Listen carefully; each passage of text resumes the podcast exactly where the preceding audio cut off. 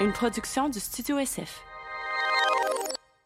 What is up? Euh, encore une fois, de retour à J du Storm Discute. Merci d'être là. Merci de nous écouter, de nous suivre. De nous, ouais, nous. euh, Il y a Dom et PH du Sans Filtre Podcast qui, euh, qui me reçoivent ici dans le studio SF, que je salue. Allez voir leur podcast, c'est extraordinaire.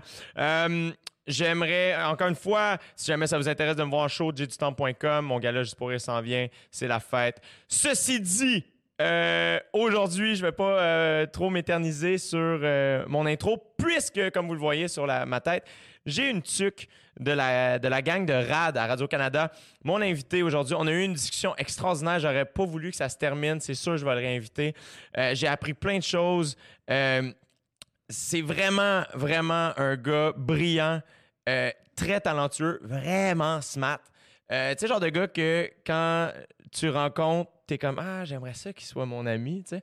Euh, ben, je pense qu'après la conversation qu'on a eue, on, se rapproche tranquillement pas vite de l'amitié. Euh, bref, je vous souhaite d'apprécier cette conversation. C'est un journaliste de grand talent qui travaille chez RAD à Radio-Canada. Faites du bruit pour Olivier Arbour-Masse. Vous écoutez présentement dans vos douces petites oreilles. J'ai du temps pour discuter. Merci d'être là. Ouais, c'est Jet Stop qui discute. Ouais, c'est Jet Stop qui discute. Ouais, c'est Jet Stop qui discute. Ouais, c'est Jet Stop qui discute. It's on!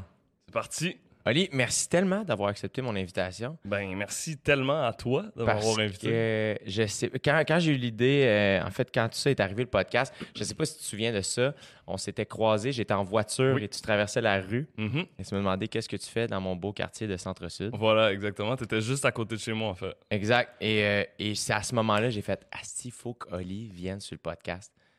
Parce que je croisais la rue d'une façon Originale, comment, unique. bon. Bon. Hey, j'étais, habillé un peu. euh, j'étais habillé ce jour-là un peu comme t'étais habillé aujourd'hui. Ça veut dire quoi, ça? Ben, euh, on s'en fout. Tu sais, euh, on s'en fout, ça dérange pas. Mais euh, il y Je a un respecte beaucoup ça d'ailleurs. hein, si je pouvais être habillé comme ça tous les jours, je le ferais. Tu peux pas? Ouais, ouais. Ouais, quand, même. C'est quand même. juste que t'as plus de rigueur que moi. Mais tu vois, le plus, c'est que un, des trucs que euh, je veux faire avec ce podcast-ci, c'est apprendre des choses. Uh-huh. je, je trouve que euh, je, euh, je me trouve pas. Je me trouve pas stupide, mais je me trouve pas non plus particulièrement intelligent. Donc, je veux apprendre des choses et j'ai à chaque fois j'ai écouté tes reportages, j'ai appris des choses et de manière non forcée. C'est-à-dire que bon, moi j'ai commencé la première fois que j'ai écouté un de tes reportages, c'était à Bali.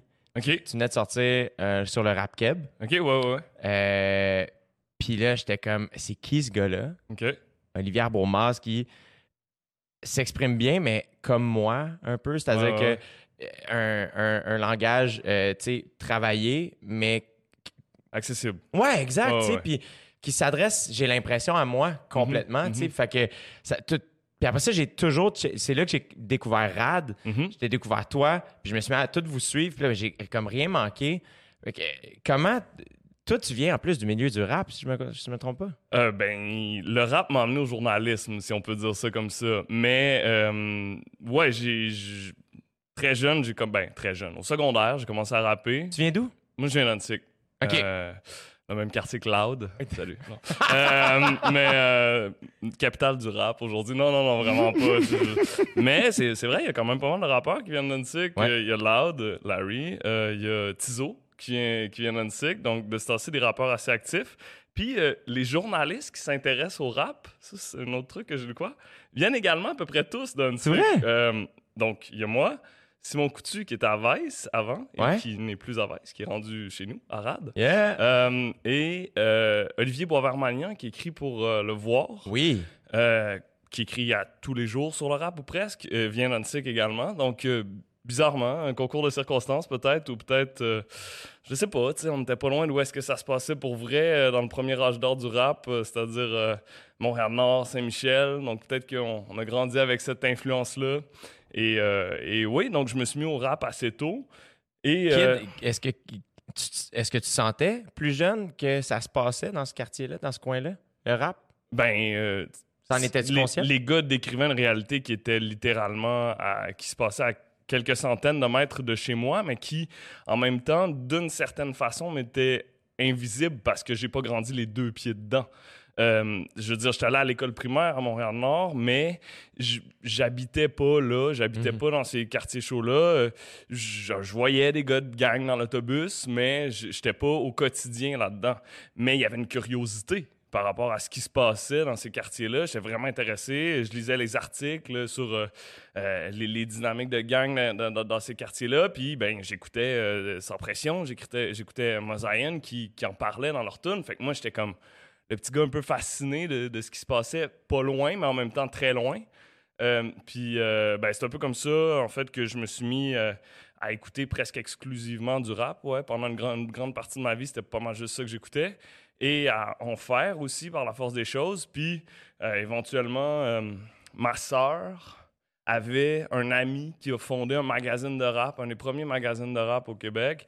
Puis ma sœur est prof, fait qu'elle faisait, euh, elle était à l'université à ce, à ce moment-là, puis elle faisait de la, de la révision de texte. Elle corrigeait pour eux autres. Puis là, je me suis mis à corriger aussi pour le magazine. J'avais 17 ans. Puis très rapidement, ils m'ont demandé d'écrire pour le magazine. Fait que j'avais 18 ans quand j'ai fait mon premier article. C'était une entrevue avec IAM. Arrête. Ouais, euh, euh, quand ils ont sorti Revoir, euh, Revoir un printemps euh, en 2003, euh, une entrevue avec Akhenaton au téléphone. Je voudrais pas réécouter l'entrevue parce que tu sais, c'est ta première entrevue, là, tu poses des questions un peu, euh, un peu nulles. Mais j'ai passé 45 minutes avec Akhenaton au téléphone. Wow. Le gars d'une générosité euh, sans fin. Il était en train de répéter pour un show télé, mais il, il a pris le temps que ça prenait pour euh, répondre à toutes mes questions. Puis ça a été ça, mon, mon premier contact avec le journalisme, en fait. Puis je me suis dit, attends, là, je peux interviewer des, des gars dont je respecte énormément le travail, passer du, du temps avec eux, essayer de comprendre leur démarche. Ah, c'est ça que je veux faire. Tu sais, c'était, c'était le moment où il fallait choisir un peu Ouais. le programme à l'université. J'ai fait, OK, ouais, ouais, c'est ça que je veux faire. Puis c'est le journalisme un peu culturel qui, à la base, m'a, m'a poussé vers le journalisme, même si j'avais aussi euh, des intérêts dans, dans le sport. là. Très jeune, Ah ouais? j'étais un gros, gros fan de sport. Puis euh, Tu faisais quoi? euh, j'ai joué au hockey longtemps. J'ai tout fait. J'ai joué au fait. foot, j'ai joué au soccer, j'ai joué au basket, j'ai joué euh, au tennis un peu. euh, Oh, shit. fait, ouais. Puis, Un homme euh, de tous les talents. Écoute, je disais un instant, j'ai pas dit que j'étais bon dans tous ces sports-là, j'ai dit que je les ai faits. Euh, acte de présence, surtout au basket. Euh, euh, donc, c'est ça, puis ouais, ouais. Mais là, ça veut dire que même t'étais étais déjà à l'aise avec la langue, l'écrit. Ouais. Parce qu'à 17 Ouais, ans, ouais. tu corrigeais.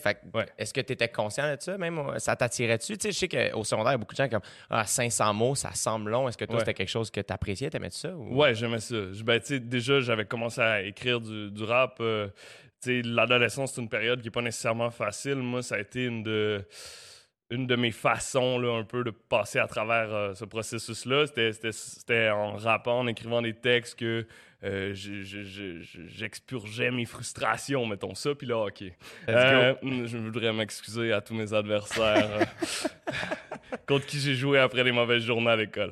Mais, euh, mais oui, le, le français rédigé, j'avais une certaine facilité pour ça. Et puis, j'aimais ça. En fait, j'aime les mots, j'aime jouer avec les mots. Donc, ouais, rapidement, ça, ça avait du sens. Fait que c'est ça, je me suis lancé en journalisme. Puis, Puis là, en même temps, tu avais une, une, disons, une carrière de rap.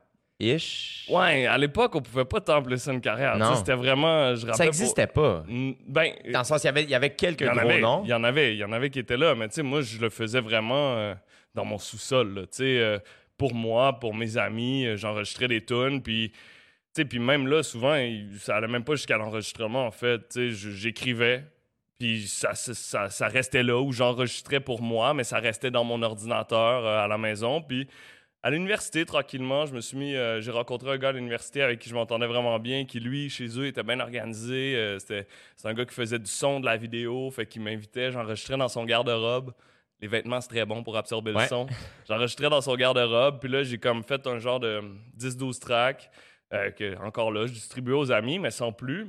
Mais le rap a toujours fait partie de la dynamique avec, mes- avec mes amis. C'était quelque chose qui était partagé par tout le groupe, puis on freestylait beaucoup. Tu sais, un vendredi, c'était on, on allait, je sais pas moi, au cégep, là, on allait boire une, une 40 dans une ruelle, puis on freestylait avant de rentrer dans le club, ou on se réunissait Ah ouais? dans, un, dans un bar, puis on freestylait toute la soirée, euh, dans un bar, dans un parc, on buvait des 40, euh, puis on, on, freestylait, euh, c'est ça, c'était ça nos soirées, en fait, c'était la dynamique, là, soit des freestyles juste pour le fun, où on faisait des battles entre nous autres, À ce moment-là, est-ce que c'était très francophone comme euh, rap?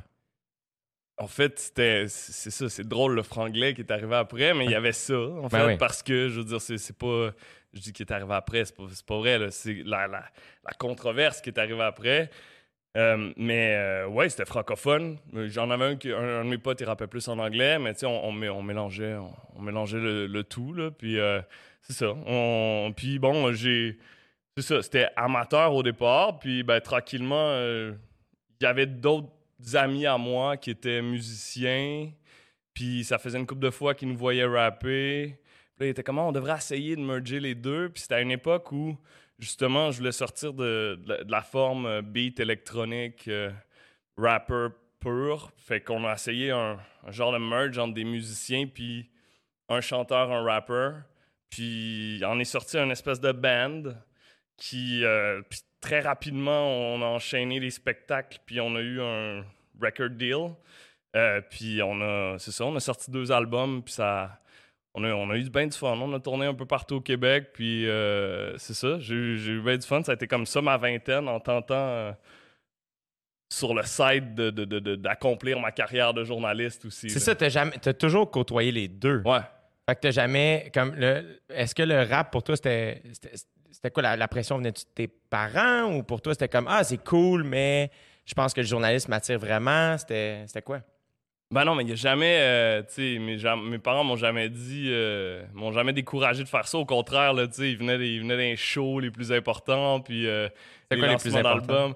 Ah, on a, on a, on a quand même fait des bonnes salles, on a quand même joué des grosses gigs. euh, J'en ai joué euh, le, le plus gros show. euh, on a fait la première partie des Cowboys fringants au Festival des Montgolfières euh, de Saint-Jean-sur-Richelieu en 2010.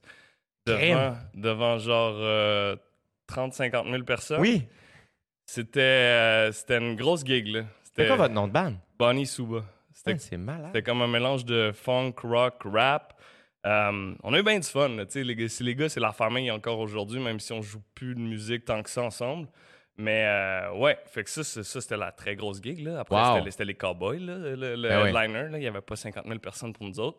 Mais euh, on a tourné avec, c'est ça, on a tourné avec Dumas, on a, euh, on a joué avec We Are Wolves, avec Malajube, on a joué avec. ouais, Avec Malajube? Ouais, deux fois. Deux fois. Ouais, Moi, c'est- Malajube, c'est mon Ah ouais, hein, c'est Ah, ton band. Man. Ouais. Malajube, là, genre, quand, quand ils ont annoncé qu'ils arrêtaient puis c'était pas clair, là, Ouais. pff, un deuil, là. Mais tu penses-tu que tu pourrais peut-être leur faire une déclaration d'amour? Ah, je l'ai fait plusieurs fois. J'ai fait, euh, mais tu sais, à cette heure aussi, quand tu commences dans, dans le milieu artistique, à un moment donné, t'es invité à gauche, à droite, Ouais, puis là, ouais, tu te ouais. ramasses en direct de l'univers, puis là, fait que là, ils sont comme, genre, je- Julien Minot doit être Ouais. tanné d'avoir des demandes à cause de moi. Genre, moi, j'embarque sur du malajube pendant ma tournée et je débarque sur du malajube aussi. Fait que on, le- on, on leur a laissé savoir pour être sûr que tout était correct. Ils nous ont envoyé les vraies bonnes versions des tunes pour qu'on ait Très les cool. trucs clean.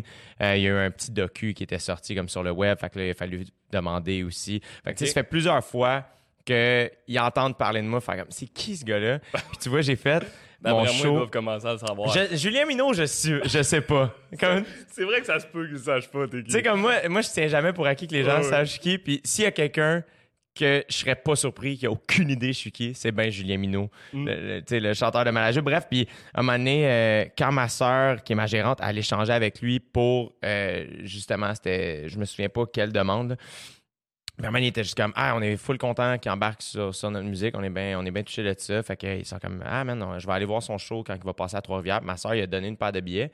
Et à ce jour, je sais pas s'il est venu au spectacle. On sait pas. Mais je- moi, je sais que ce soir-là, j'étais vraiment nerveux parce qu'elle allait être là. Ah ouais. hein? Tu sais comment tu veux que les gens que t'aimes Ah t'aiment? Ouais, ouais, ouais, tellement. Puis là, c'est comme, ah, mais tu sais, lui, il a, il fait mal à jupe. Genre, je sais pas à quel point il aime Jay du Temple, l'humoriste, ouais. comme de bonne humeur. Puis, fait que j'étais juste comme bien nerveux. Puis euh, on avait laissé une note avec les billets. disait, si jamais tu veux passer nous voir à la fin du show, tu sais, let us know.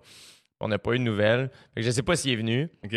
Mais ce soir-là, j'ai beaucoup pensé à lui quand j'étais sur scène. Oh mon Dieu, j'espère qu'il est content. Hey, penses-tu qu'il aime ça, cette blague-là? C'est une blague pour Julien Minot, celle-là? T'as-tu comme censuré ton, ton number? Ah non, au contraire, là, j'étais comme, faut que j'y aille all out. Là, Ah, ouais. il va all out. J'étais allé les voir en 2015 quand ils sont venus à Grosse Lanterne. OK. Comme c'était. Puis on a jasé avec lui, j'étais allé avec Phil Roy. OK. Puis euh, au lieu de camper au. euh, je sais pas si tu as déjà été à la Grosse Lanterne. Non, là. entendu mais bref, a fallait bien. camper là. là. Ouais. Et euh, nous, on est partis après le show. Puis en allant vers la voiture, on l'a croisé dans le stationnement.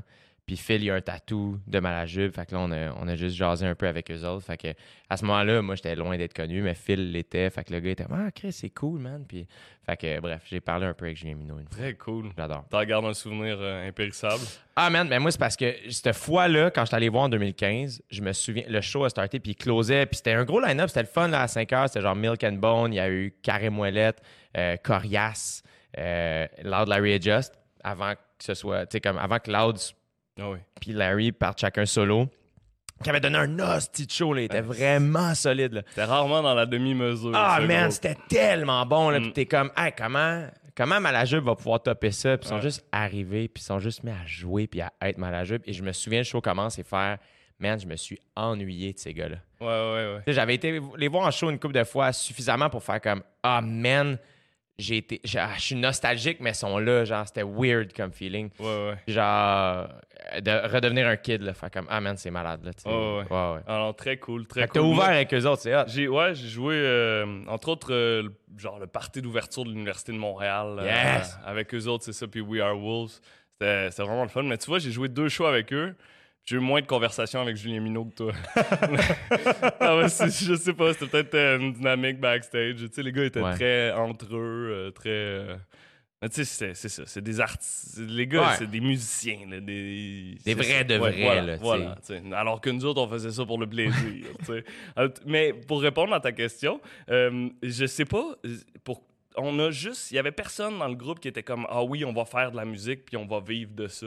On avait toutes comme des carrières et des aspirations autres. Ouais. C'est comme une espèce de trip de chum qui très rapidement s'est emballé puis est arrivé à un niveau qui était au- au-dessus de nous. Là. Tu sais, Mhm. euh, on, on- on a fait notre premier show, je pense, euh, deux mois après avoir commencé à jouer ensemble. On, on avait genre quatre tunes, tu sais, puis on, on a comme gossé des covers, puis là, on avait comme une demi-heure à remplir, là, fait que on étirait des tunes, là. Mais ça a pogné le feu tout de suite, là. Le, le- le premier show, ça a levé, fait que là, ça te donne le goût, puis là, tu descends du stage du, du premier show, puis t'en as un deuxième de bouquet, puis là, ça embarque comme ça. Puis là, euh, on a enregistré un genre de, de, de, de quatre tunes dans le sous- sous-sol d'un de nos amis, puis euh, on l'avait à peine mis sur euh, MySpace. Oui. MySpace, que déjà, il y avait comme un gars qui était, qui était le fils d'un propriétaire de studio, qui était comme, hey, euh, venez enregistrer, euh, on vous donne une journée, venez enregistrer chez nous, on veut montrer ça à une couple de compagnies de disques. On n'a jamais nous-mêmes envoyé nos démos nulle part.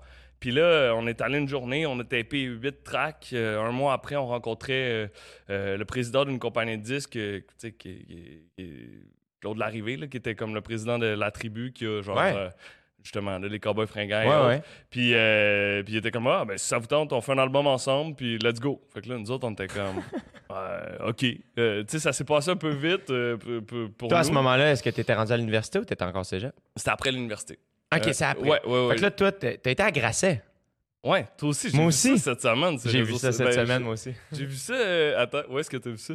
Eh ben moi j'ai quand même t'es le premier invité, j'ai pas fait des recherches, mais j'ai juste je me suis replongé dans le bain, tu j'ai juste rechecké une coupe de trucs pour me tu me rappeler ce dont je voulais te parler puis juste être certain, puis j'ai vu que t'étais à la. Uh-huh. Moi, j'ai vu ça passer. C'est-tu Kevin Raphaël qui te trollait parce que t'as joué au football, puis il a posté une photo de toi? Exactement. Ah, ah, puis là, j'ai vu- Phoenix, puis là, je me suis dit, ah, il est allé à Grasset. Ouais, moi j'étais allé à Grasset, tu vois de 2009 à 2011.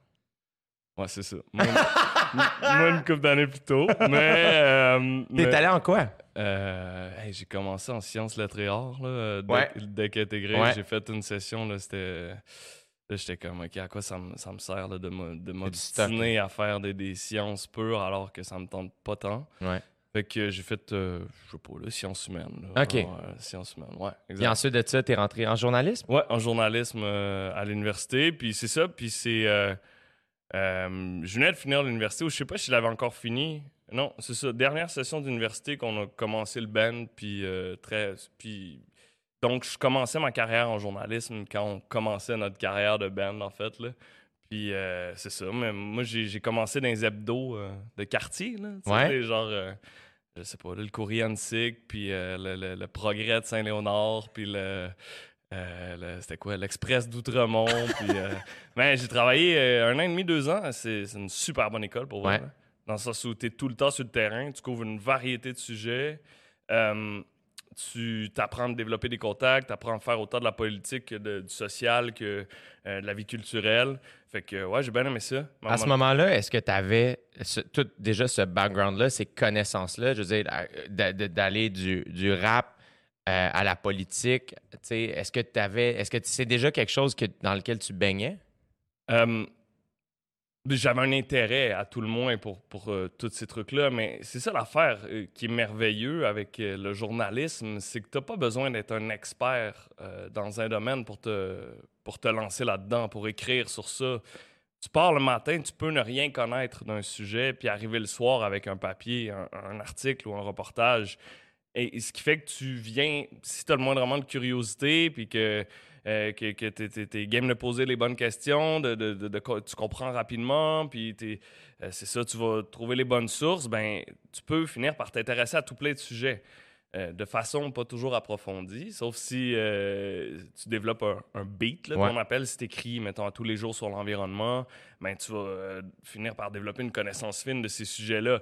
Mais c'est ça, tu n'as pas besoin d'avoir une, une- une connaissance ultra poussée pour te lancer dans un sujet puis, puis, puis produire là-dessus. Après, ça dépend de quel type de- d'article ou de reportage tu veux faire là-dessus. Et au début, t'étais-tu intimidé? Euh, ouais. Mais tu sais, journalisme, tu, journaliste, tu, déranges du monde. Mm. T'appelles du monde qui.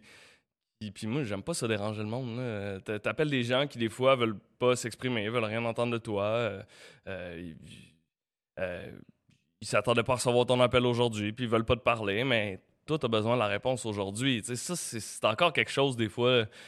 J'ai encore, des fois, euh, j'aime pas ça déranger le monde, là, puis là, j'appelle, mais ben, c'est ça. Ça fait partie de la job, mais euh, si j'étais intimidé, je suis encore intimidé des fois parce que là, tu vois, à RAD, on fait des, des- des- des reportages un peu plus en profondeur, mettons. Puis souvent, quand je m'attaque à un dossier, je suis comme, il faut que je le, justement, il faut que je le connaisse au complet, il faut que je sache tout là-dessus pour, pour pouvoir produire un dossier à la hauteur de ce que j'aimerais produire comme dossier. Mais c'est que des fois, ça devient un genre de. Je peux pas faire une thèse à chaque fois. Man, je peux fou. pas lire deux, trois livres à chaque fois que je veux parler d'un sujet en plus d'interviewer du monde. Fait il faut que je gauge avec ça, là, avec ce désir d'en savoir le plus possible pour euh, produire des reportages les plus intéressants, les plus étoffés possibles, qui, qui apprennent le plus de trucs au monde. Et euh, l'espèce de réalité de devoir produire aussi, Ouais. là, puis de sortir des affaires. là. Comment tu t'es. euh, mettons, parce qu'on va y arriver à RAD, mais comment tu t'es ramassé là? Parce que toi, t'es- t'es- parti RAD, entre autres. C'est mais je fais partie de la gang de départ. C'est là. ça. Euh, mais. Fait que là, tu travailles pour les hebdos. ouais, à Montréal, tu, ça. tu, tu fais tes dents. À ce moment-là, est-ce que tu étais aussi. euh, parce que ce que je trouve cool de tes reportages, c'est que j'ai l'impression, malgré que je te connais vraiment pas, ou que très peu, euh, j'ai l'impression que tu es toi-même dans Mhm. ce milieu-là, Mhm. qui peut être assez rigide, Ouais. j'ai l'impression. Est-ce que tu es toujours. Est-ce que c'est avec le temps que tu as réussi à, à faire comme Hey, attends, je peux être moi dans ce milieu-là, ou since day one, tu l'étais déjà un peu? Euh, ben, clairement, c'est pas quelque chose qui était là au départ. Euh, en fait, j'avais probablement mon ton ou ma couleur d'une certaine façon, mais assurément pas de façon aussi assumée. Euh, au début, euh, tu veux être comme les journalistes radio-canadiens. Tu veux bien parler, tu veux avoir les bonnes intonations, euh, puis tu, c'est ça. Tu apprends ça à l'école aussi d'une certaine façon. Tu sais, euh, il faut parler de façon soutenue, il faut euh, parce que ça fait partie du métier. Il faut que quand tu dis un mot, les gens le comprennent. Donc, tu peux pas le prononcer un peu tout croche. Il, il faut, il faut que tu aies un ton qui est relativement neutre parce que ça fait partie de l'espèce de désir de neutralité ou d'objectivité journalistique. Si tu dis une phrase avec une intention derrière, ben, ça se peut que les gens ils perçoivent ça comme une opinion dissimulée. Ouais. Fait il y a cette. euh, au départ, j'aspirais à, à ça. Puis, tu sais, je veux dire, euh, euh, même dans la rédaction, il faut, il faut que tu apprennes à, ré- à rédiger euh, un article que n'importe qui pourrait rédiger, là, qu'on ne sait pas c'est qui qu'il y a derrière, avant de pouvoir mettre d'injecter ton style, d'injecter ta couleur à ça. Il Mhm. faut que tu sois capable de faire la base avant de pouvoir euh, te, te perdre un peu dans, dans- dans- dans une couleur qui est la tienne. Fait que même chose pour l'écrit. Puis là, ben, je suis rentré à radio Cannes, je suis rentré au, au sport à Radio-Canada. Ah ouais? ben, tu vois, c'est ça. Parce que moi, euh, moi j'ai appris à lire, je pense, en lisant les statistiques dans le cahier des sports de la presse. J'étais genre là, là. À 5-6 ans, je connaissais toute la team du Canadien par cœur. euh, Je connaissais la Ligue nationale, les stats. euh, J'étais à fond là-dedans. là. Moi, le hockey, c'était mon truc. Là. Puis, euh, et, et donc, euh, ouais, je suis rentré au sport à radio Cannes, mais tu sais, je, je rédigeais des, euh, des articles pour le site web, tu sais, fait que je pouvais en une journée écrire huit textes, tu sais, fait que bon, mais il y avait, oh oui, C'est du stock, là. oui, oui, c'est ça, mais tu sais, c'est- de la rédaction, là, tu sais, tu fais pas d'appel, t'es pas sur le terrain, c'est juste comme, il y a un résultat, tu, tu regardes la game de tennis en, en regardant une game de hockey, en, en sachant qu'il y a un résultat de patinage artistique qui va arriver à un moment donné, puis là, ben, tu écris des, des, des dépêches, là. Euh, dépêches, oui. D'ailleurs, Ouais. tu te dépêches, là. fait que t'en, t'en fais le plus possible. Puis, mais il y avait un certain souci euh, du style. Tu sais, à Radio-Canada, on- on- euh, au sport, il y avait...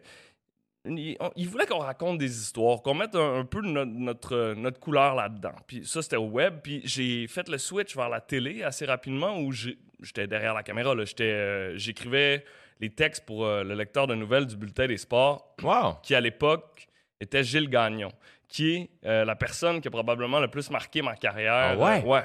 C'était, on l'appelait le poète des sports. OK? Ce gars-là était incroyable. Il y avait, j'ai, ent- j'ai entendu là, tout plein de témoignages de plein de monde qui n'aime pas les sports, mais qui écoutait son bulletin à l'époque parce que c'était comme une aventure. C'était, le gars te racontait des histoires, tu sais, dans un langage qui n'avait rien à voir avec l'univers sportif, tu sais. Lui, il n'y avait pas de but qui se comptait. Il y avait un registre qui se signait. Il y avait un fruit mûr qui était cueilli puis qui était déposé dans le panier, tu sais. Tu- Il était ailleurs, là, tu sais. Et, mais tu le voyais sur l'image que le but était compté, tu sais. Ouais, ouais. Lui, il, il te racontait une histoire à partir d'une game entre les Flames puis les Red Wings un mercredi soir, puis t'embarquais, tu sais. Et, avec un langage soutenu, une théâtralité, une poésie. euh, et là, euh, le, le bulletin euh, qui était à 5 minutes, donc c'était tout lui qui l'écrivait, passait à comme 15 minutes, fait qu'il avait besoin de rédacteur. Puis j'embarquais à fond dans sa folie. On, on y écrivait des affaires, on poussait le style là, à, l'extrême. Puis lui, il était comme oui, OK. Il allait en onde, puis il te lisait, puis il te donnait confiance en ce que tu faisais. tu sais. Puis, mais, puis, mais il, il te laissait pas lousse. tu sais. Il arrivait, puis il te challengeait sur un mot. C'est-tu vraiment ce, verbe-là que tu veux employer? Ça serait pas plus celui-là? Et donc, un souci pour le poids des mots et pour la signification des mots qui, encore aujourd'hui, en fait, euh, marque mon travail. Tu sais, je, je revise mes phrases puis je pèse chacun des mots pour être sûr que c'est vraiment ça que je veux dire. Et, euh, et donc, ça, j'ai développé ça, même si il y a beaucoup moins de crémage qu'à l'époque. hein. Ouais, Je- ouais. C'est un autre style. mais euh, donc, et j'ai j'ai adoré, j'ai- donc découvert un peu là, le, le- une- un certain style euh, linguistique là- là-dedans, mais aussi avec l'image. T'avais lui qui était un genre de gars d'une autre époque, là, qui venait de la Renaissance un peu, qui livrait les nouvelles du sport. Et t'avais.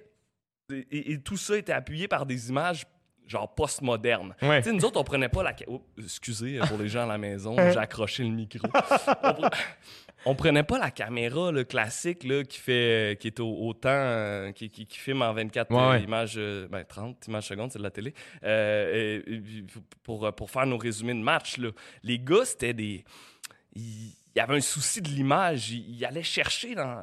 Parce que dans un broadcast télé, tu as comme des endroits où tu as des, des, des, des melts, qu'on appelle des, des mélanges d'images au super ralenti avec Ouais. toutes les 60 caméras que tu as dans un aréna.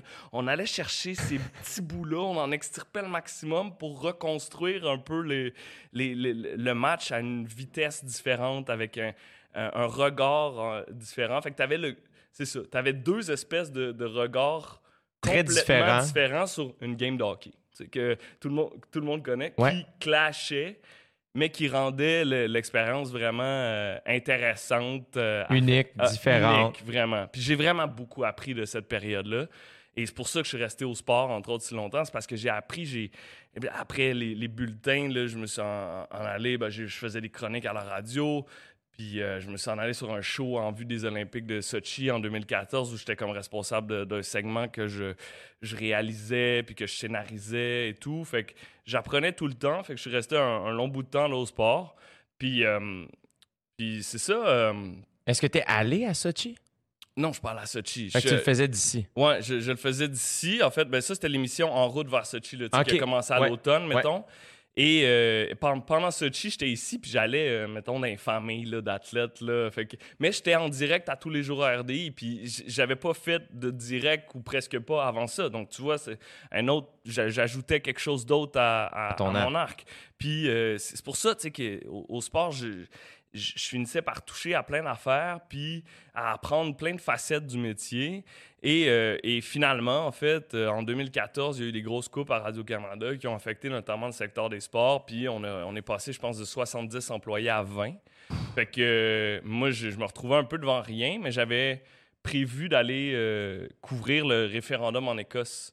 Wow. ça, c'était comme à l'été 2014. Parce que, et là, j'ai l'impression de parler beaucoup. Là. Dude, c'est Euh, pour ça qu'on fait ça. Ok, c'est exactement Non, pour mais- ça qu'on fait ça, man. Euh, en fait, check ça.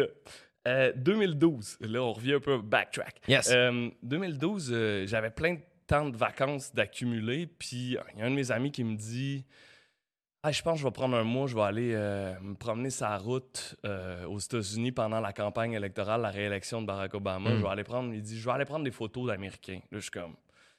C'était un moment où, tu sais, je te disais que j'apprenais beaucoup de choses au sport, mais il y avait entre les moments où le fun, il y avait Ouais. des petites périodes où, je- où ça stagnait Normal. un peu. Puis là, j'étais comme, OK, OK, je vais venir avec toi. On va euh, faire des vidéos, écrire des articles, je sais pas trop. Puis on a embarqué un autre de nos chums d'université.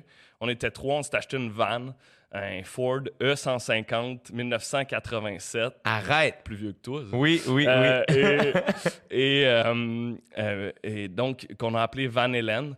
Euh, J'adore. Et, et on est parti, man. On est parti pendant un mois sur la route. On dormait dans la vanne à trois, euh, bien cor- euh, cordés serrés. Là. Puis on allait interviewer les jeunes Américains sur fond de campagne électorale, à- en euh, campagne présidentielle, en leur demandant, en fait, c'est quoi les États-Unis aujourd'hui? Le rêve américain, ça existe encore? C'est quoi vos aspirations? C'est quoi la société américaine? Mais là, je veux juste bien comprendre. Ouais, ouais, oui, vous autres, vous êtes partis faire littéralement un énorme reportage Ouais, pour vous autres. pour nous autres. Des Euh, vrais passionnés, là. On s'entend, là. Ouais, c'est ça. Exact. Sur votre bras, vous payez, vous dormez d'une vanne et vous faites Hey non, on- je veux savoir ce qui se passe. Ouais, c'est un peu ça le concept, en fait, c'est que. Tu sais, euh, quand tu es journaliste, mais I guess que c'est ça pour tout, là, que tu- quand tu travailles pour une entreprise, ben, tu sacrifies un peu de liberté Ouais. pour une stabilité de revenus, mettons. Mhm. Ça comme ça. Ben euh, là, c'était de dire, il n'y en a pas de stabilité de revenus ou il n'y a pas de revenus. Probablement pas. Finalement, un peu. On a eu un peu. Et on a la liberté totale. Fait que euh, c'était ça. C'était juste de dire, on se paye un trip. Tu sais, ça, ça aurait pu être, on s'en va, euh, on passe à la brosse pendant un mois en Europe. Mais moi, quand je partais à la brosse pendant un mois en Europe, ben là, je, ça à la brosse pendant un mois en Europe. mais, euh, mais ce que j'aimais, c'était euh, brosser avec des locaux Ouais, et, parler leur, avec et le leur monde. demander euh, que- comment ça se passe ici, euh, c'est quoi le- le- les enjeux politiques, euh, comment tu te situes par rapport à ça, qu'est-ce que vous pensez de tel truc? J'adorais ça, mais je faisais la même chose là. Aux. États-Unis, sur fond de campagne électorale, je faisais la même chose. J'en écrivais des articles, on mettait ça sur notre site web. Euh, des fois, il y avait bien du monde qui, en rega- qui regardait, des fois, il n'y avait pas grand monde qui regardait. Des fois, ça menait à des piges à la radio, parce que Radio Cannes, ils nous appelaient Ben ouais. de temps en temps pour qu'on fasse des piges. Puis des fois, non. Mais ça m'a donné une immense liberté. Ça m'a, j'ai appris plein de trucs en faisant ça. Puis euh, c'est surtout que je, me suis dit, OK, là, j'aime ça, être sur le terrain. J'aime ça, vivre ce type d'expérience-là. Puis j'ai envie de le refaire. tu sais. Fait que quand je suis revenu, au sport à Radio Cannes, c'était encore dans une période creuse. J'étais dans le demi-sous-sol Radio-Canadien. J'attendais une euh, dépêche là, quant à savoir si Eric Radford et Megan Duhamel avaient fini premier, deuxième ou troisième au Trophée Bonport à Paris. Fait que là, j'étais comme, OK, j'ai besoin de bouger un peu, là. Fait que, fait que je m'étais dit... Puis là, j'avais entendu à la radio que le premier ministre d'Écosse puis euh, le premier ministre euh, euh, de la Grande-Bretagne euh, s'est entendu sur, euh, sur l'éventualité d'un référendum sur l'indépendance en Écosse. Puis là, je me suis dit, yo, ça c'est bon, c'est sûr que ça va parler au monde d'ici. Les, Ben les Québécois ont vécu deux, deux, deux référendums sur l'indépendance, fait que je vais aller là-bas. L'été 2014, fin de l'été 2014, je suis là-bas, peu importe ce qu'il advienne. Et ben ça a donné que, tu sais, c'était déjà prévu, mais ça a donné comme que les sports ont fait comme, hey, euh, je pense que tu n'auras plus de job en septembre. Bon, ben parfait. Écoute, moi, j'avais déjà prévu partir euh, quelque part en août euh, pour, euh, pour euh, le, référendum. Mais je suis parti un petit peu plus tôt avec un, de mes potes des sports. Puis on est allé deux mois en Écosse à faire du couchsurfing chez le monde, puis à, à, les à interviewer les gens, puis à se trouver des sujets, des histoires. Puis si je te disais que la première fois, on avait eu quelques piges aux États-Unis pendant la campagne, là, je suis parti, j'avais à peu près aucune on n'avait aucune garantie, là, une ou deux piges de prévu, puis on a fait 45 piges, tu sais, radio, télé et articles écrits à Radio Cannes, à- tu sais, j'étais à Salut Bonjour, pour, Wow! comme l'intérêt pour la question écossaise était vraiment présent. Et il n'y avait pas ou pratiquement pas de journalistes québécois sur place. Fait qu'ils se sont mis à nous appeler pas mal tout le temps. Puis là, j'ai vraiment, tu sais, on parlait de gagner de l'expérience dans une courte période de temps. Là, ça, ça a été une espèce de crash course à fond. De... Et j'ai, trippé au bout. Puis là, je suis... c'est ça. Fait que j'ai. j'ai- C'est quand j'ai- même malade que t'avais comme. C'est fascinant comment on. T'as t'as comme l'œil avant tout le monde sur des sujets ou des, des enjeux ici ou ailleurs qui vont nous toucher par la bande, Ouais. mais qu'on dirait que les, les- les médias traditionnels ou les grosses boîtes réalisent pas. Tu réalises- comme, Ouais, ouais. comme on s'entend, là, t'as t'as comme fait trois coups avant tout le monde. Ben, tu sais, c'est sûr que ça allait parler ici. C'était- sûr qu'il y, allait avoir un écho ici. C'est sûr que les. Mais tu c'est-tu Ra- là? Radio Cannes, c'est pas, c'est pas dit, mettons, euh, ah, on n'en parlera pas du. euh, ouais, on peut enlever ça. Ouais, ouais, of course. Hey, J'ai chaud, là. Ah, on enlève nos écouteurs pour les gens qui nous écoutent. ouais, euh, Mais l'affaire, c'est ah que- oui, c'est ça, c'est vrai, hein, les gens voient pas. Ouais, ben ça dépend à qui, pas. là, tu sais. On les salue. Et on salue les gens qui nous écoutent. Hey, je voulais vous dire, les gens qui nous écoutent puis qui nous voient pas, je suis aussi beau que Jay du temps. Mais est-ce que c'est là où tu as réalisé qu'il y avait de l'espace pour une boîte comme RAD? Parce que.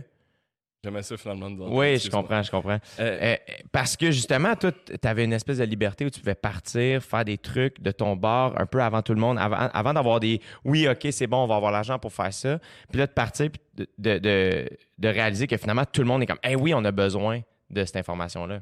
Hey, je voulais juste préciser aussi qu'avant, c'était clairement une blague. Je profitais de- du fait que les gens étaient aveugles pour essayer de leur faire croire que je pense pas que je suis dans une autre ligue là-bas. Arrête. Euh, donc. euh,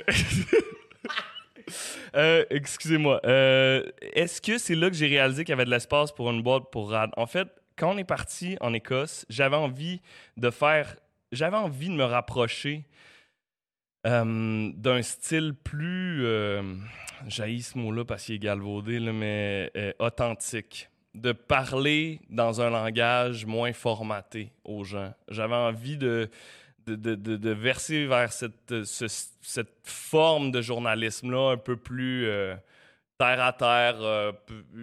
Plus- décontracté. oui, plus décontracté, exactement, que Vice faisait, tu sais, déjà à l'international. Euh, Vice Québec, je pense qu'il n'était pas lancé encore à ce moment-là. Mais j'avais envie de, de, de faire ça. Puis est-ce que c'est le genre de journalisme que tu euh, que, que t'écoutais? Est-ce que c'est ça que tu lookais up to? genre? Ouais, ouais, mais ça, ça me parlait, tu sais. Je sais pas, il- il- ben, en fait, j'écoute plein de types de journalisme. Je- mais il y avait de quoi dans cette approche-là qui me parlait. C'était comme plus simple, il y avait pas le... Ça te permet d'entrer en contact euh, avec les gens d'une façon différente, tu sais.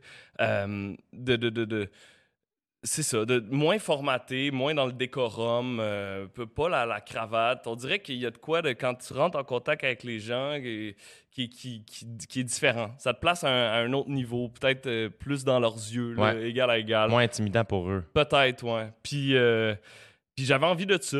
Puis euh, finalement, ben, on l'a fait un peu, mais c'est ça. Il y a eu tellement de demandes de pige que j'ai fait aussi des trucs un peu plus euh, formatés. Mais tu sais, Ouais. j'étais, euh, à, à- Quand je faisais des, des converses à Radio Cannes, j'avais, j'avais mon bon là parce qu'à l'époque, j'avais comme. En tout cas, peu importe. Fait que tu sais, je, me permettais un peu, je me permettais un peu de pas être en chemise, Ouais. cravate et tout. Puis de l'Écosse, parce que là, j'avais comme techniquement plus rien devant moi. Ouais. De l'Écosse, euh, je suis parti pour la Catalogne parce que c'est un peu avant de partir en Écosse, j'avais vu ça aller il y avait probablement un référendum qui se tramait encore là sur l'indépendance de la Catalogne qui a jamais eu lieu. Ben, il y en a eu un mais il était illégal selon euh, l'Espagne, mais c'était comme pas le début du mouvement indépendantiste catalan, mais une première étape significative. Là, moi, je me suis dit, ben, je suis en Europe, euh, je viens de faire un premier référendum sur l'indépendance. Je vais aller euh, suivre un autre mouvement qui est en train d'émerger, euh, celui de la Catalogne. J'ai le temps. Puis je suis- je suis débarqué à Barcelone. J'ai passé un mois là-bas. Avec les deux mêmes Non, euh, mais là, tu vois, en, en, É- en Écosse, euh, c'était pas avec les deux mêmes gars. C'était un gars des sports à l'époque. On était deux ouais. en Écosse, mais lui, il retournait à la maison après l'Écosse. Fait que j'étais tout seul euh, en Catalogne. Fait que c'était des piges. ben, Là, mettons, tu- débarques en Catalogne. Ouais. T'as rien devant toi. là. non, rien. Fait que, comment tu commences? Ben écoute, je te dirais que j'ai d'abord été très chanceux là, dans le nord de l'Écosse, OK, avant de... ju- Juste avant de revenir de nuit vers Édimbourg parce que David Cameron, le premier ministre euh, euh, britannique, passait en Écosse pour essayer de sauver un peu le, le référendum là, euh, quelques jours avant le vote. En tout cas, on a vu ça, puis on est comme parti. On a fait genre 9 heures de route de nuit. On a évité genre trois chevreuils pour arriver, puis finalement pas, pas pouvoir rentrer dans la salle où il faisait sa conférence de presse. là. Tu vois le genre? Fait que, euh, mais ju- juste avant de partir dans le lobby d'une euh, d'une euh, auberge de jeunesse, j'ai comme croisé des, des Catalans, en fait des Espagnols, d'où vous venez, bon, euh, de Catalogne, de, de Barcelone. Ah ouais, hein, ça- moi, ça se peut que je débarque là après. C'était pas sûr encore. Ouais. Après, après avoir couvert ça, ça se peut que je débarque euh, aller couvrir euh, le mouvement d'indépendance là-bas. Ah ouais, j'ai un de mes amis, il est super impliqué. Euh, pour euh, l'indépendance là-bas, j'étais en contact avec, boum, en contact avec. Le gars, il parle pas anglais, man. Il me Google Translate ça sur Facebook, mais il est motivé, il veut me trouver une place pour dormir. Wow! Et parce que, tu sais, eux autres, ils se disent, ben, plus qu'il y a de journalistes internationaux qui viennent parler de, de notre mouvement, plus ça va gagner en légitimité et tout. Fait qu'il voulait me trouver une place où, où dormir, puis il m'a trouvé une place dans le meilleur, meilleur quartier de Barcelone, chez deux sœurs euh, qui avaient une chambre d'extra dans leur appart, puis moi, je... Quand tu dis deux sœurs, c'est deux, deux, Deux, filles qui ouais. étaient des sœurs. Et non pas- des nonnes. Oui, c'est ça. Ouais, que euh, je juste être... Pas chez les religieuses. Là, je suis débarqué, la prière le matin, c'était écœurant. Non, non. Mais deux euh, sœurs, euh, une fratrie. Oui, voilà. euh, et euh, qui, qui avaient une chambre de libre, puis qui m'ont accueilli euh, cette fois-là en 2014, mais je suis retourné un autre mois en 2015, puis ils m'ont accueilli ce, ce mois-là aussi en 2015. Puis, tu sais, c'est comme devenu des amis, en fait, avec le temps. Puis, euh, puis ouais, ben, ils, m'ont permis, dans le fond, de, tu sais, c'est- ils ont été tellement fines avec moi, là, à Barcelone. euh, louer une chambre ou un Airbnb, ça, ça, c'est des prix épouvantables. là, Mhm. Là-bas, tu sais, moi, je faisais pas une tôle, là, je, je faisais pas une scène, je faisais des, des converses à gauche, à droite. euh, Ouais. J'étais presque pas payé. Je pense qu'ils m'ont hébergé pour genre 5 euros par jour. Ça avait aucun sens. J'étais comme, ben là, ça se peut pas, là, je vais vous en donner plus Ouais. d'une générosité incroyable. Fait que j'ai, couvert là aussi le mouvement euh, Puis là, mettons, autant Ouais. en Écosse qu'en. Catalogne, quand t'arrives, c'est où la. euh, Comme, Mm. Comment tu fais pour savoir où faut que t'ailles, qui faut, Ouais. à qui faut que tu parles? Comment tu starts ce processus-là? Ben, tu lis. ben, ben, premièrement, c'est de savoir qu'est-ce qui se passe. Là. Fait que là, tu lis euh, soit les journaux locaux ou des journaux euh, internationaux. Ouais. Je lis pas le catalan. Je parle pas euh, catalan, puis euh, je parle pratiquement pas espagnol non plus. Fait que là, je lisais beaucoup les journaux français qui, qui couvraient assez Ouais. bien la, la question là-bas. Puis, ben, tu trouves euh, les, les adresses de, je sais pas, le, le, euh, relationniste du, du mouvement indépendantiste, du, du président là-bas, euh, le du président catalan.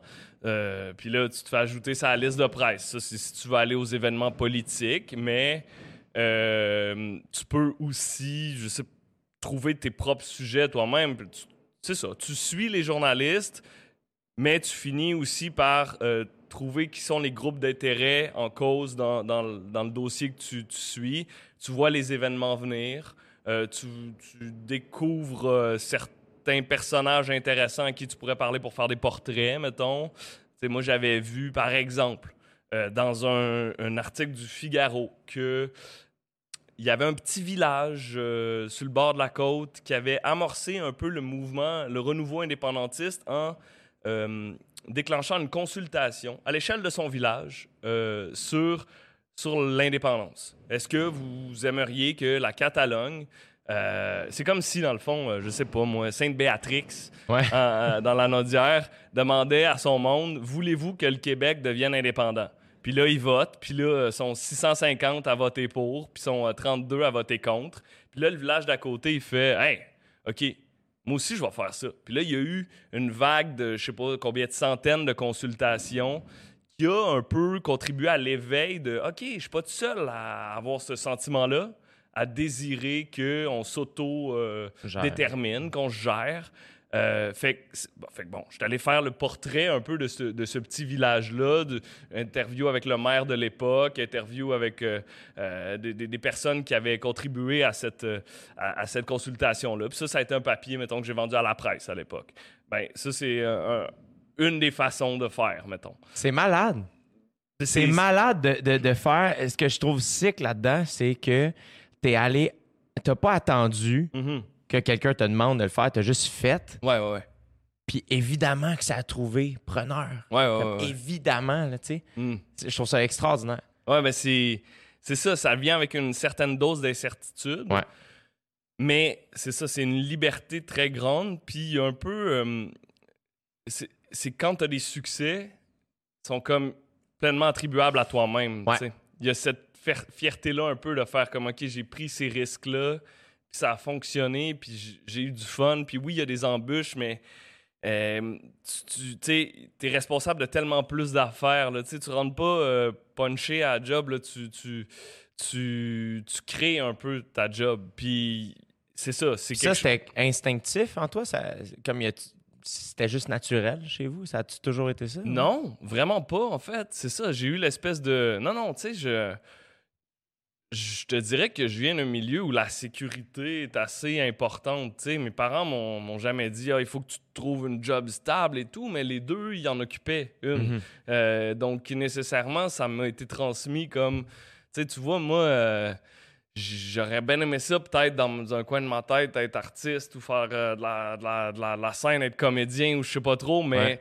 c'était trop associé à l'insécurité, fait que j'ai pas osé. Là. Mais le pire, c'est que je savais que ça allait venir sur le sujet parce que j'allais dire t'es très drôle, tu communiques bien, Mm. t'es intelligent, puis juste la manière que tu m'as expliqué comment tu étais capable d'écrire pour euh, Gilles Ouais, ouais, gagnant. euh, Gagnon à Radio Cannes, c'est comme Chris, t'as fait une gig de writer, là. Ouais, ouais, Comme- ouais. Puis writer, bon, euh, comme c'était de l'art, là, dans le sens de Mhm. rendre une game de hockey poétique, euh, imagée, théâtrale, c'est littéralement une gig de writer. euh, Uh-huh, uh-huh. Comme t'as ça en toi, même dans tes reportages, euh, il y a de la comédie. Puis de mettre de la comédie dans des reportages sur des sujets fucking sérieux et dark. Faut- ça prend vraiment de l'intelligence puis du talent. Puis ça, visiblement, tu l'as. Parce que c'est risqué, c'est- ça devient risqué. Ouais. Sais, une blague, euh, c'est- c'est c'est là la, la- la fine ligne qu'on avec laquelle on flirte euh, en voulant redéfinir un peu euh, comment on, on- on fait un reportage journalistique. C'est que si tu fais une joke, elle peut ne pas passer, puis là, ça se revire contre toi facilement.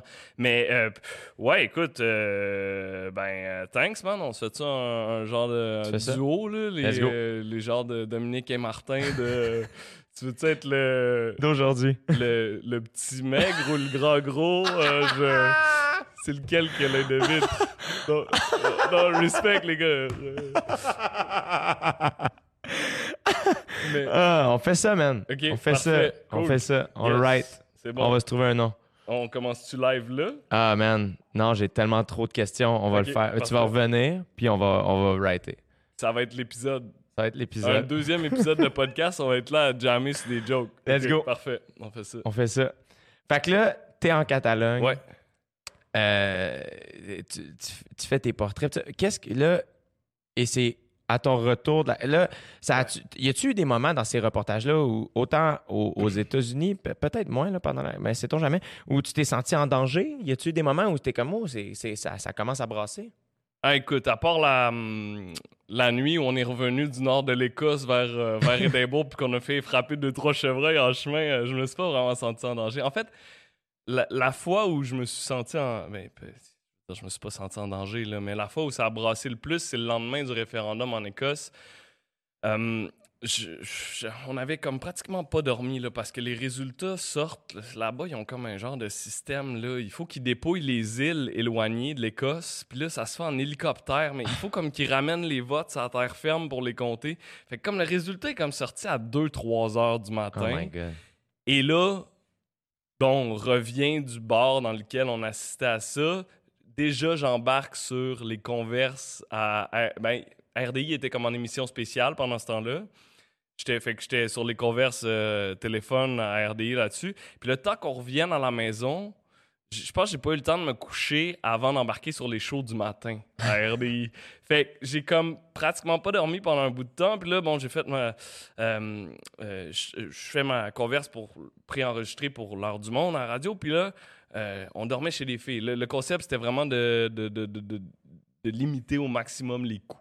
Fait qu'on faisait du couchsurfing où on rencontrait quelqu'un dans la rue puis on disait qu'est-ce qu'on était en train de faire. On se présentait puis on était comme ça, tente-tu de nous, nous recevoir chez vous? Puis là, on dormait là pendant 2, 3, 4, 5 jours. Puis là, on allait à une autre place dans une autre ville. Puis quand on revenait dans la ville, on les appelait. Puis t'es, attends, t'as-tu encore un lit pour nous autres? Puis on dormait là. Fait que là, on était chez deux filles à Glasgow. Puis là, il y en a une qui fait, hey, euh, ça commence à brasser, je pense, à George Square au centre-ville, qui était comme l'endroit où les indépendantistes devaient se réunir, peu importe qu'il y ait une victoire ou qu'il n'y ait pas de victoire. Euh, Tu sais, que, que le, le- oui l'emporte ou non, ils devaient se réunir là. Et euh, ce qui est arrivé, c'est a des groupes euh, farouchement en faveur du non, du camp du non, donc contre l'indépendance, qui, qui étaient des hooligans aussi là, de soccer, là, parce que c'est bien fort ça à Glasgow, là, qui sont débarqués pour un peu chasser les indépendantistes du square. Oh. Puis là, il y avait comme les policiers qui étaient là pour euh, faire euh, rempart, faire barrage entre les deux camps. Puis je me souviens, j'étais devant les policiers. D'un bord, il y avait les partisans du, euh, du non, puis de l'autre bord, les partisans du oui. Puis là, j'ai dit aux, aux policiers, j'ai dit, hey, je prenais des photos, peu importe. J'ai dit, Hey, tu me le diras avant de charger, s'il te plaît. Là, il fait comme quoi? Nous autres, euh, deux ans avant, c'était le printemps étudiant. Là. Ouais. Je veux dire, euh, la police, euh, ça rentrait dans les étudiants, puis ça donnait des coups de matraque. Là, Ouais. tu sais, puis, fait que là, j'ai dit, ben, tu me le diras avant de charger. Il me regarde, il fait, We don't do that here. On- genre, on fait pas ça. On est juste là pour calmer les esprits, se mettre en. Et, bon, la soirée évolue, euh, les, les, les foules se déplacent un peu, puis à un moment donné, ça pète. Puis là, ils commencent à se taper dessus. Là. Il il y a un gars qui tombe en terre, puis sur 3-4 à le tapocher. Mais là, c'est le non puis le oui. La police exact. tape pas. Non, c'est ça, c'est le non puis le oui. Parce qu'ils sont ramassés dans une autre rue, puis là, ils commencent à se taper dessus. Mais ça dure, là, 30 secondes. T'as des policiers qui sortent de je sais pas où, qui en prennent un, qui le mettent d'un bord, de l'autre. Et là, t'as encore les deux groupes, mais t'as des, des policiers à cheval qui débarquent, puis qui slide comme entre les deux, puis ils descendent la rue pour repousser euh, euh, euh, une gang. Et c'était. De ce que j'ai appris après, c'est que c'est eux sont formés, c'est ça, pas pour arrêter le monde sur le coup, sont formés à cause des, des, des- batailles qui suivaient les matchs de soccer à séparer deux gangs de hooligans. Il y a, il y a tellement de caméras là-bas, là, de CCTV, là, euh, tous les coins de rue, même il y a des caméras de surveillance partout. Ils séparent le monde, puis après ils checkent les tapes, puis ils font quoi? Ils vont, ils vont arrêter, ils vont arrêter le monde. Mais sur le coup, ils tapent pas personne, ils rentrent pas dans le tas, ils séparent. C'est extraordinaire.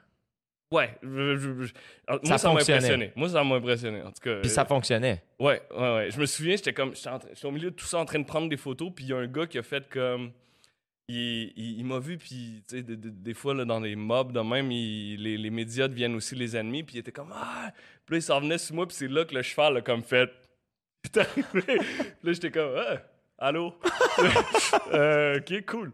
Mais tu sais c'est ça, mais c'est au final, j'ai rien risqué. Ouais, J'aurais mangé un coup de poing au, au pire, là, mais euh, c'est pas. tu sais, Je suis pas dans des zones de conflits, Non, de non. guerres, de. Tu sais, tu disais. euh, euh, c'est le fun, ça, c'est extraordinaire, partir à une place, pas savoir si t'as des contrats et tout, puis cou- couvrir. Mhm. Sais, moi, j'ai un de mes potes, Jasmin Lavoie, euh, que je salue, qui, Oui. qui, qui est sur le bord probablement de retourner en Afrique, qui vient d'aller passer, euh, je sais pas combien de mois au Nigeria, Ouais. euh, qui a, été. euh, L'ami à Nicolette, right? Ouais, exact. Oui, c'est ça, je l'ai Mais rencontré. lui, ça, ça serait un bon aussi probablement pour ton Ouais. podcast, vraiment intéressant. Puis, tu sais, il a vécu un an au Pakistan euh, à couvrir le, le pays pour France 24 là-bas. Ben, ça, c'est une autre game. là. Tu sais, c'est pas la Catalogne, c'est pas l'Écosse, puis c'est pas les États-Unis. Ça, c'est une autre game. Ça te prend des, des formations de, de, de, de zones de guerre quasiment, là, de que- comment. euh, euh, que- que- comment repérer les mines antipersonnelles, comment agir Oh my quand tu as un barrage, euh, à, à un checkpoint, de- de- des affaires comme ça. Là, fait que c'était assez safe, là, on s'entend, le référendum en Écosse puis la Catalogne. Là. Tout de même. Tout de même. Pour un gars qui a pas de contrat, Oui, non. tu sais, c'est de ça. faire Oh non, c'est pas super, j'aurais juste mangé un- une claque à gueule, faire Ah, attends, t'es pas payé pour la manger. Non, non, c'est sûr. Quand c'est même. sûr. Mais tu sais, ça m'aurait fait une bonne histoire à raconter. Fait que là, mais tu me mettras en contact avec Jasmine Lavoie. Mhm, je suis. mhm. euh, ben, bref, on, en parlera ap- à- après. Euh, fait que là, t'es en Catalogne, tu couvres ça, ça t'es occupé. Fait que finalement, tu crées ton emploi là-bas. Et c'est quand t'es- t'as été là combien de temps? Euh, J'étais deux mois en Écosse, un mois en Catalogne, euh, un mois et demi, puis euh, après, j'ai voyagé un peu en Europe. Mais tu sais, j'étais brûlé, là. Je veux dire, je voyageais en Europe, mais je n'ai comme pas profité, là. J'étais... Je m'étais brûlé dans ces trois mois-là. là. Tu sais, j'étais pas... j'étais pas en forme, là. J'avais des boutons partout, là. Tu sais, je... Pour vrai, là, ça allait plus, là. Tu sais, je mangeais tout croche. En tout cas, euh, bref. Fait que j'ai pas tant profité de mon voyage après. T'as Euh, juste euh, canté. Ouais, là, ouais, il, il a fallu que je fasse ça, là, carrément. Puis... euh, Quand même quelque chose, là, comme couvrir deux référendums en Ouais. trois mois. Ouais, ouais, ouais, non, c'était, c'était de la job, mais c'était vraiment le fun. Mais c'est ça, c'était. Après, il, aurait fallu qui- que je m'impose une discipline de vie peut-être plus saine un peu. Mais. euh, À ce moment-là, t'avais quel âge? Genre euh, fin vingtaine? même Ouais, exact, 20, 28, 29. Puis, euh, est-ce que qu'est-ce que qu'est-ce que tu as le plus appris des, des gens là-bas par rapport à l'indépendance, par rapport à la fierté, par rapport à euh, c'est, c'est quoi qui la jeunesse, c'est quoi qui t'a retenu de ça, d'eux autres? Moi, ce que j'ai vraiment trouvé intéressant en Catalogne, parce que je- suis allé plusieurs fois, je suis allé trois fois, c'est euh, que c'est un mouvement qui n'est pas parti du haut. C'est pas euh, les partis politiques qui ont dit on va faire un référendum sur l'indépendance ou on va essayer de devenir indépendant. C'est la population qui s'est mis à réclamer ça.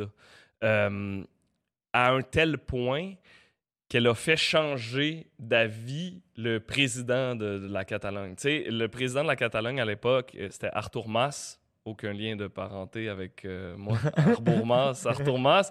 Euh, très mauvaise blague. Ah, Celle-là, on la mettra pas dans le show. Je l'adore. On, la- on la garde pas non, c'est parfait, on, on assume. On, la là. retravaille. Parfait. Non, mais je parlais de notre show, notre, euh, notre duo comique. Euh, donc, Arthur Mas, qui était pas indépendantiste à, à la base, il était, il y avait peut-être un peu de nationalisme, là, euh, un genre de euh, François Legault, mettons. là. Je- on, on- on Oui, caricature. oui. Et c'est comme si nous, on prenait la rue là, le 24 juin là, au Québec, puis euh, je sais pas là. C'était des manifestations qui, qui frôlaient le million, hein, qui dépassaient le million souvent le jour de la, de la, dia- la Diada, le 11 septembre, c'est la fête nationale là-bas. Et euh, à l'initiative de, mettons, euh, la Société Saint-Jean-Baptiste, l'équivalent euh, catalan Ouais. de la Société Saint-Jean-Baptiste, qui nous disent OK, on va manifester aujourd'hui pour euh, la fierté d'être catalan, puis parce que on veut démontrer que les politiques espagnols, ils s'ingèrent trop, ils nous laissent pas assez de liberté, on veut plus de liberté. Puis là, ben, une coupe de fêtes nationales de suite où on serait un million dans les rues de Montréal. Ben là, François Legault, il ferait comme OK, j'ai entendu la rue, puis on va essayer d'aller négocier genre une forme d'indépendance accrue, voire Oh. l'indépendance totale avec l'Espagne. Puis là, ben, avec, euh, mettons, Justin Trudeau. Ouais. Puis là, euh, Justin Trudeau, il dirait Hey, non, là, c'est sympathique, là, mais non, ça se passera pas. Ah, tu veux voter sur la question non plus, ça se passera pas. Fait que là, ben, tout ce que ça fait, c'est que le sentiment indépendantiste gagne en popularité, gagne en appui. Puis, ben là, OK, on n'organise pas un référendum parce qu'on n'a pas le droit selon la loi, mais on va organiser une genre de consultation populaire, un genre de méga sondage où le monde va aller voter quand même, mais qui n'aura pas force euh, de loi. Peu importe le résultat, le statu quo va prévaloir. OK, puis là, ben, dans- ce référendum-là, évidemment, c'est les indépendantistes qui se mobilisent, qui vont voter. Les autres, ils font comme non, ça n'existe pas. Fait que tu 80 ou 90 je me souviens plus du résultat, en faveur de l'indépendance. Fait que là, c'est comme une étape de plus, tranquillement. Mais c'est ça, c'est cette solidarité-là, euh, le fait que ça vienne de la rue, que tu as vraiment l'impression a- que c'est un mouvement social, que ça, ça part d'associations de, quartiers.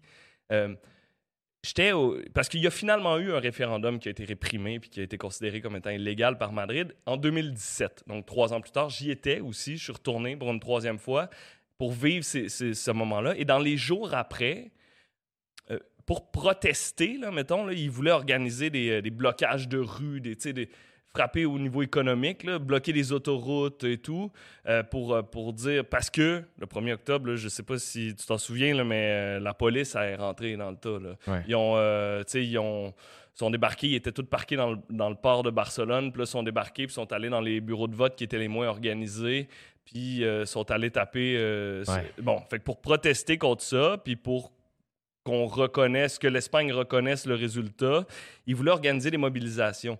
Mais dans le quartier dans lequel on se tenait, ils se sont réunis sur la place centrale, puis c'était comme une assemblée publique, là, tu sais. Euh, ils jasaient de... Ah, on va aller euh, bloquer telle autoroute, puis euh, non, non, non, non, est-ce qu'il y en a qui ont des questions? Est-ce que quelqu'un veut parler? Est-ce que... Tu sais, comme, comme ça devait se passer en Grèce antique, Oui. tu sais, euh, dans l'agora publique, là, puis venir discuter de choses politiques. C'était... Il y a de quoi de beau là-dedans. Tu sais, on, on est, on est tellement, à un certain point, désillusionné de la chose politique, de Ouais. dire ah, peu importe pour qui on vote, il n'y a rien qui change, ah, j'y peux rien et tout. Mais là, eux autres, ils ont décidé que non, ils, ils pouvaient quelque chose, puis ils se réunissent entre eux, puis ils discutent, ils débattent. Puis ça, je trouvais ça vraiment intéressant, en fait. Que ce soit une question puis une idée qui est portée par la rue, par le monde. Puis que malgré que le, le grand, grand gouvernement n'ait pas tant écouté ça, mais que le, la- la- le- le gouvernement le plus près Ouais, donc le les, considère- provincial, ouais, genre. les Ouais. considérer. Ouais, ouais, ouais. Ça, c'est, c'est, hein, c'est vraiment impressionnant, en fait. T'sais, après, il y en a qui peuvent dire Ah, c'est par opportunisme politique, parce qu'il ne voulait pas perdre euh, son siège, puis il voyait que le, le vent tournait vers là. Mais euh, peut-être qu'il y a une partie d'opportunisme politique là-dedans, mais c'est cynique un peu de le voir comme ça. Moi, je, je- je préfère le voir comme quelqu'un qui était à l'écoute de la population, qui. euh, on reproche souvent ça euh, euh, au gouvernement d'être trop dogmatique, de s'en tenir à leur ligne de parti ou à leurs idéologies. Ben là, c'est comme s'il avait écouté un peu ce qui se passait dans la rue, puis il avait réagi, puis il avait réajusté ses politiques. Puis ça, j'ai trouvé ça vraiment intéressant. Puis, puis tu vois que c'était quelqu'un qui y croyait vraiment. là. Moi, je l'ai interviewé, euh, Ouais. Artur Mas, le, le président de la Catalogne. Puis euh, d'un, c'est... Euh, c'était un gentleman qui parlait genre cinq langues, il parlait français, il reconnaissait, ouais, il reconnaissait l'importance de s'exprimer en français et de parler à un journaliste québécois. Je te dis parce que la première fois que je l'ai interviewé, euh, j'étais pas censé l'interviewer, son, euh, son relationniste. Il était comme dans une, in- une entrevue avec la télé nationale, là, le, le jour du vote, puis euh, il y avait des gardes de sécurité partout. Puis là, son relationniste m'avait dit Va-t'en, on va te convoquer pour une conférence de presse. Puis mais je traînais dans le coin. Puis à un moment donné, il y a eu une petite interruption de tournage. Puis il est passé devant moi, Arthur Mas. Puis là, j'ai dit J'avais mon enregistreur. J'ai dit Une petite question pour euh, la radio québécoise, euh, Monsieur Mas. Puis euh, il a fait Fais-le en français. Ouais, ouais, parce que je savais qu'il parlait français. Fait que là, il dit Ah, la radio québécoise. Fait que là, euh, il, il- il voulait, puis là, son relationniste m'a pogné. Il m'a genre dit Qu'est-ce que je t'ai dit? Genre, on n'a pas le temps pour ça. Ouais. Euh, en anglais, parce que lui, il parlait juste anglais. Ouais. Puis là, j'ai fait OK, OK. J'ai marché 3, 4, 3, 4, 5 pas. Puis là, il a fait Hey, come back. Parce que Mas, il a dit Gaga, ben là. Un journaliste québécois, nous autres, on a besoin de l'appui à l'international. Pour lui, c'était payant que sa déclaration se retrouve à la radio euh, de, de Radio-Canada, mettons. Fait que, il a fait Hey, viens ici. Fait que là, il, a- il a dit euh, deux, trois questions max. Là. Puis je suis arrivé, puis j'en ai posé une. Puis le gars, il m'a dit tout ce que je voulais euh, comme dans, dans sa réponse. Là. Au complet en faisant des références à- au Québec. euh, Arrête. Ouais, ben oui, tu sais. Très conscient, ben, ils, ils- ils connaissent hein, les, les précédents, puis il n'y en a pas beaucoup de précédents de, de référendums sur l'indépendance. hein. Au Québec, euh, pour l'Écosse et pour la Catalogne, on fait preuve de pionnier, d'une certaine façon. Ah Euh, ouais? ouais, ouais. Le, premier ministre euh, écossais, Alex Salmon, m'a lui aussi euh, fait référence à- à- aux résultats québécois, puis à comment ça s'était passé au Québec Ça a été perçu comment à l'international? Le, le Québec ou Ouais. les, euh, mais en fait ce que ce que eux euh, réclamaient en Catalogne c'était le droit de s'exprimer sur cette question-là qu'on avait eu tout simplement parce que eux ils n'ont pas le droit de tenir un référendum l'Espagne dit que selon la constitution espagnole le pays est indivisible donc Oh. si il devait y avoir une, euh, une euh, euh, ouais, un référendum sur la question de l'indépendance d'une des régions, tous les Espagnols devraient voter sur cette question-là. Donc, euh, ils veulent pas qu'il y ait un référendum. Ils ve- veulent même pas discuter de cette question-là. Donc, les Catalans, eux, ils disent, ben là, au Québec, eux, ils ont pu le faire deux fois, en 80 puis en 1995. Tu sais, ils ont choisi le nom, mais ils ont pu euh, s'exprimer sur cette question-là, puis on aimerait ça avoir cet équivalent-là. Fait que c'est un peu dans, cette dynamique-là euh, que, euh, les Catalans, euh, ben, en tout cas le, le- président catalan en, parlait. Puis en Écosse, en Écosse le, lien qu'il avait fait, c'était entre les campagnes du non et écossaise et la campagne du non qu'il y avait eu au, au Québec en 95 et en 80 aussi, une campagne de peur, de dire ah, les banques vont s'en aller, euh, l'économie va s'effondrer, toutes les compagnies vont quitter la, la région. Ben, il y avait eu, tu sais, le, le- le- le premier ministre écossais était comme, Ah, il pige dans le même playbook, genre, il pourrait au moins s'en créer un à eux autres. C'est comme la même affaire. Ils font exactement ce qu'ils ont fait au Cana- euh, que le Canada a fait au Québec en 95. C'était c'était un peu ça la- qu'Alex Sandman disait à l'époque. Voilà. Est-ce que tu as des souvenirs, toi, du, euh, du référendum 95? Ouais. Euh, Comme, est-ce que tu pensais... un-. Vas-y. J'avais genre 10 ans. Ouais. Je- euh, ouais. Puis le soir du référendum, on, on était genre allé voir un show de Marc Dupré.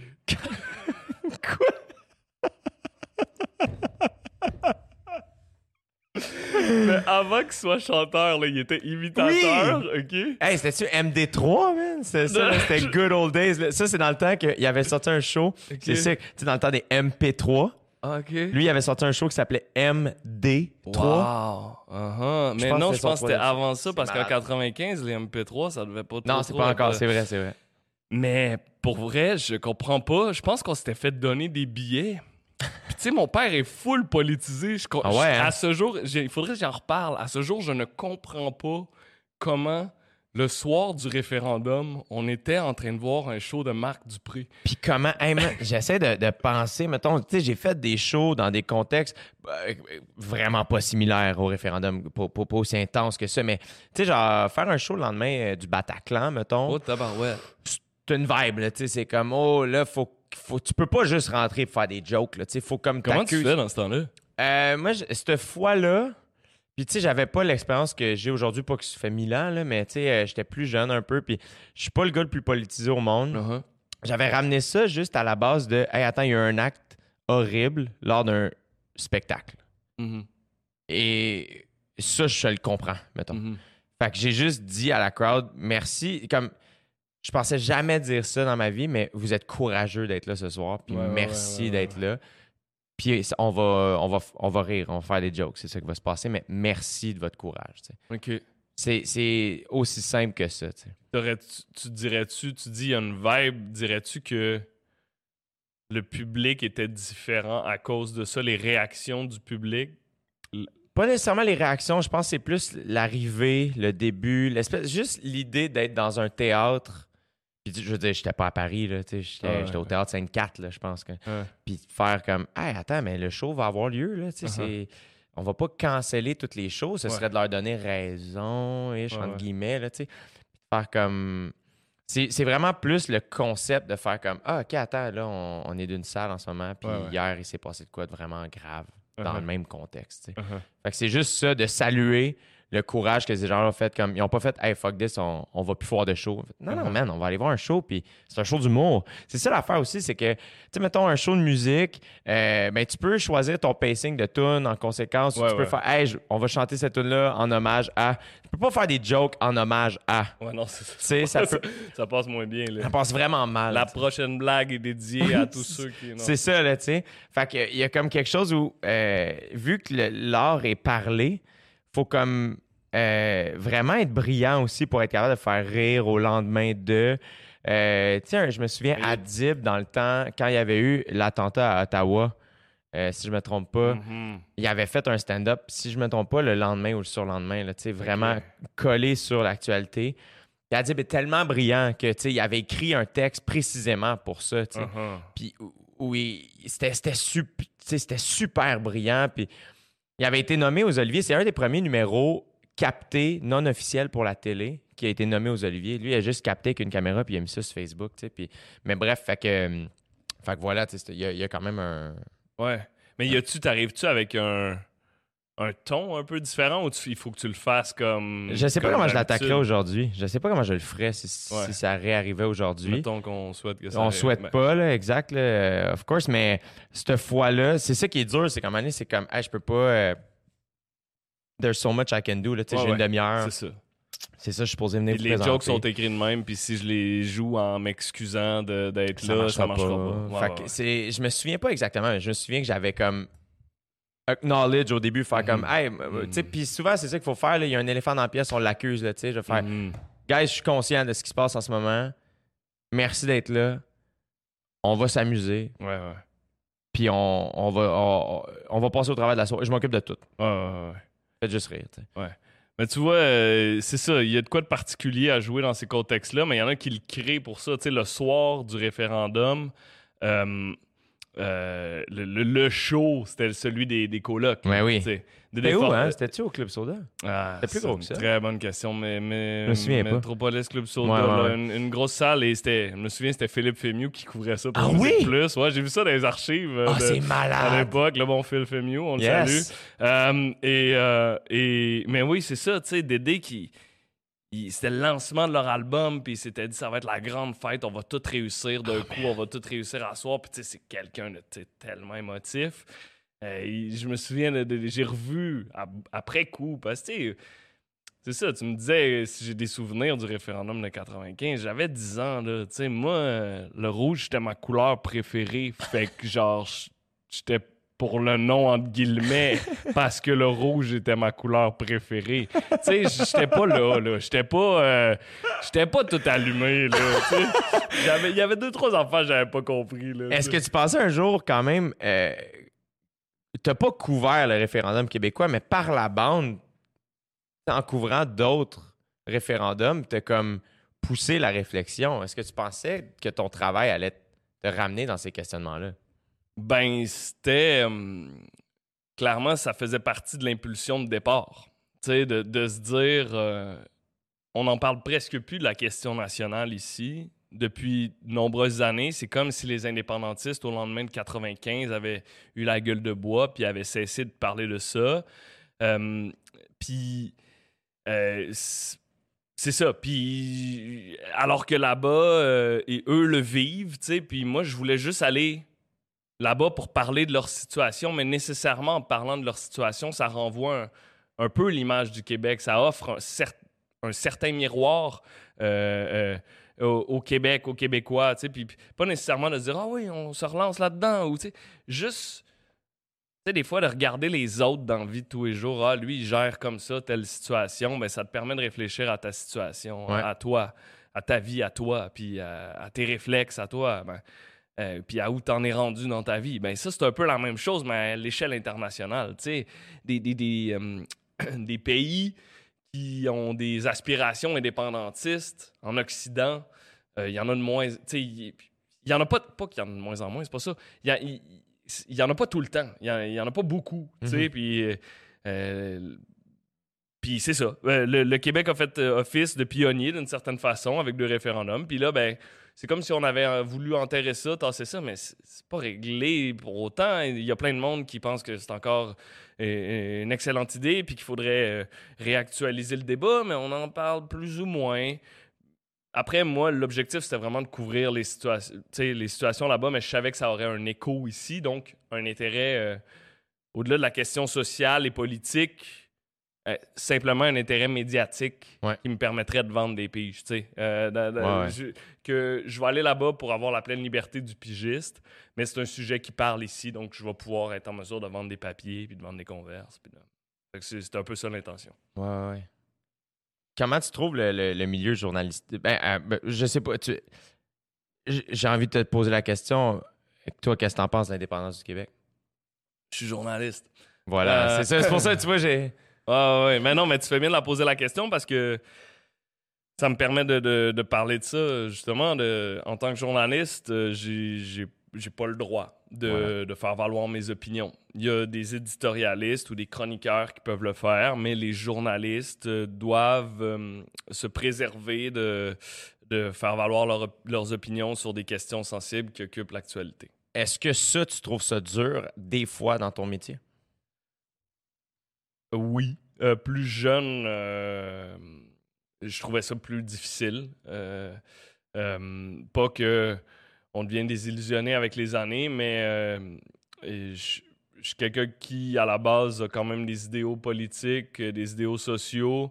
Et c'est comme si plus jeunes, ils sont, ils sont plus vivants, sont plus à vif, sont, on, on est plus animé par ça. Peut-être que j'ai plus appris à, à conjuguer avec la réalité du journaliste, qui est juste de dire euh, tu tu te tais en public, là, puis t'es- tu peux parler à un ou deux Ouais. amis de ces questions-là, mais euh, il faut pas que tout le monde sache de quel bord euh, tu votes. Puis, euh, Est-ce que tu penses que peut-être que cette, cette petite restriction-là que ton métier t'amène t'a aidé en quelque sorte à des fois avoir une meilleure écoute? Peut-être sais, que au lieu de suite faire Hey, moi je suis pas d'accord ou moi je Ouais. fais- de faire Hey, attends, c'est pas ça mon métier, moi faut que faut que faut que j'entende l'autre, faut que Ouais. je note puis que je rapporte. Fait que avec le temps, c'est pas nécessairement que ça s'atténue, mais de faire t'es- t'as une meilleure écoute, tu prends le temps d'écouter les autres puis faire comme te faire une meilleure idée, Ouais. peut-être plus nuancée. Ben, assurément, il faut que je peux pas me cantonner dans des positions idéologiques parce que mon but, c'est d'aller parler à tout le monde qui est concerné par le sujet. Mhm. Donc, euh, nécessairement, ça me, ça, ça me permet puis ça me force à m'exposer à, à- à toutes sortes d'opinions. Mhm. Euh, donc, euh, ouais, ouais, ouais, clairement, une meilleure écoute. Ben, en fait, c'est la job, c'est d'écouter. Là, je- on est ici puis je parle, mais Ben Euh, t'es- d'habitude, t'es là pour j'écoute. ça. techniquement, euh, il faut, faut que j'écoute. Mais quoi, j'aime bien parler. Mais, euh, mais ouais, c'est c'est- être journaliste, c'est de savoir poser les bonnes questions, c'est de savoir écouter ce que les gens te disent, tu sais. De Savoir comprendre le sous-texte pour pouvoir les, les relancer, puis est-ce qu'ils répondent vraiment euh, ce qu'ils pensent ou ils disent la réponse politique, puis qu'est-ce qu'il y a derrière ça? Euh, ouais, l'écoute, c'est très important. Donc là, tu reviens de la Catalogne. Et Ouais, oui. ben de, de- de- de tes petites vacances où tu es Ouais, fatigué. ouais. Tu reviens et c'est là que Rad a pris forme? Non, ça c'est. Là, on est en 2014, tu vois? Euh, fin 2014, les, là, je fais un peu de remplacement au sport parce que c'est genre le temps des fêtes, fait qu'ils ont besoin de moi. Après le temps des fêtes, ils m'envoient en- au Jeu du Canada à Prince-Georges, dans le nord de la Colombie-Britannique, genre pendant trois semaines pour euh, couvrir, écrire des articles. Euh, C'est vraiment le fun. C'est une belle gig. C'est une super belle gig. J'ai rencontré des athlètes de Nunavut, là, de genre Grise-Fjord, qui est la ville la plus au nord du Canada, qui, euh, tu sais, le gars, c'était en février que je l'ai interviewé. Euh, attends, c'est ça qui m'a, ça bien, ça qui m'a dit. Il me semble qu'il n'y avait pas eu de soleil chez eux depuis le mois d'octobre. Oh my C'est genre. Hey, je, puis là, je veux pas dire n'importe quoi, là, mais. Et là, euh, de rencontrer ce gars-là qui parlait très peu au final, ben, ça m'a juste comme. Je suis revenu puis j'ai fait plein de recherches sur Grisefjord, sur c'est quoi l'histoire de cette communauté-là. C'est le gouvernement qui a amené des Autochtones là-bas pour occuper le Nord en leur disant on va revenir, on va vous construire des maisons, on va vous amener de la. Ça s'est pas exactement passé comme ça. Et, euh, bon, en tout cas, il a fallu qu'ils s'organisent par eux-mêmes là-bas, qu'ils réapprennent à chasser dans des territoires qui n'étaient pas les leurs et, et tout. Fait que ça m'a permis de, de découvrir plein d'histoires comme ça. Ça, c'était trois semaines. Je suis revenu ici. Puis là, j'étais officiellement devant rien. Puis à ce moment-là, c'est- je repensais à ça récemment en plus. J'étais. Je m'étais dit, ah, je vais aller. euh, Mes parents ont, ont- ont un chalet, je puis il y avait des rénaux à faire. Je me suis dit, ah, je vais aller au chalet, je vais louer euh, mon appart à Montréal comme j'avais fait quand j'étais parti euh, Ouais. en. Écosse et tout. Fait que, tu sais, je vais avoir à peu près aucun coût de vie. Je vais apprendre à faire euh, des, petits traîneaux, puis je vais, faire de la musique. Parce que là, Bonnie Suba était comme mort depuis que j'étais parti en, Europe. C'était comme la fin. On a joué notre dernier show deux jours avant que je parte en, Europe. Et, euh, et là, je me suis dit, je vais revenir plus au rap. Puis finalement, j'ai pas pris ce- cette branche-là du Y. J'ai plus pris la branche. euh, je suis allé à l'information générale à Radio-Canada. En fait, euh, je suis allé au Centre de l'information, qui est la grosse machine de production d'information de Radio-Canada. Puis je me suis mis à lire les nouvelles radios la nuit. Fait que. fait que. Comme, on, me- comme on fait souvent, tout le monde. oui, c'est oui. ça. Mais je me levais genre à. Hey man, ceux qui l'ont fait longtemps, ils ont une discipline de faire. Là. Je me levais comme à 7 h PM. Euh, 7 h du soir, là, 19 h. Puis mon shift, je pense, commençait à 21 h. Jusqu'à finalement, t'es- 7 h du matin. Ok, Euh, fait que finalement, j'ai juste comprendre, t'es ouais, pas allé au chalet. non, non, je suis pas allé au chalet. J'ai récemment, c'est que j'ai récemment, je repensais à ça, à cet Ah, Y-là. C'était comme le moment dans ma vie où j'avais le temps de, de, de, de, de, me reconsacrer un peu à, à l'art, euh, à du temps pour moi, être en nature et tout. Puis j'ai j'ai comme. C'est comme si j'avais, tu sais, avec la pige, partir en Europe et tout, euh, usé un peu ma batterie de let's go, on le fait. Pour, pour l'année, puis là j'avais comme peut-être besoin d'un peu de sécurité ou je ne sais trop. Fait que je suis- retourné, ils, m'ont offert des shifts euh, euh, au centre de l'information, puis là je me suis dit, tu sais, ça fait, ça faisait 4-5 ans que j'étais au sport. Puis là, je me suis dit, ben, visiblement, il y a moins d'avenir au sport. Si je veux continuer à Radio-Canada, il faut que j'aille à l'information générale. Fait que, let's go, j'y vais. Euh, il faut que je fasse mes preuves là-bas aussi. Fait que je, je que là, comme. tu rentrais de nuit puis tu faisais quoi concrètement? Ben, je m'occupais du site Internet, puis à toutes les heures, je lisais les nouvelles à la radio. Fait que, euh, je me souviens, c'est euh, c'est moi qui ai annoncé la mort de Jacques Parizeau. Oh Mettons, ouais, ça, parce que c'était. Je me souviens, j'ai réécouté. C'est drôle, j'ai réécouté. euh, Tu sais, j'étais pas un lecteur de nouvelles super expérimenté, mettons. Fait que tu vois, encore là, l'idée, c'était d'aller là pour apprendre d'autres choses, puis continuer à ajouter des skills à. À, à- À ton arc. Ouais. À ta personnalité, Des à- flèches à, ouais. mon, euh, à mon des cordes à mon arc, c'est ça. Voilà, oui, oui. Euh, et, et, et donc, j'ai réécouté ce bulletin-là, puis j'ai genre la voix la plus grave. au- Bon, mesdames et messieurs, bonsoir. Jacques Parizeau est mort. tu sais, genre comme s'il fallait que j'en rajoute, là, tu sais. Mais euh, c'est ça, c'est, une nouvelle qui est comme tombée pendant la nuit. Puis là, euh, tu sais, moi, j'étais comme seul au bureau avec euh, le pupitre radio qui était sur le bord de s'en aller, tu sais. Puis là, euh, c'est comme sa femme qui a posté ça sur Facebook, mais nous, on peut pas. euh, c'est pas suffisant, ça, pour, Ah. aller, euh, pour aller en monde avec ça. Tu sais, on. Bon, la, la guerre, bon, on, on est présentement dans une époque où les réseaux sociaux, les fausses nouvelles et tout, Ouais. qu'est-ce qui est de. Nous autres, quand on publie une information, est, est vérifiée. Tu sais, le fait que la femme de Jacques Parizeau publie sur Facebook que son mari est décédé, c'est pas suffisant. Parce qu'elle peut.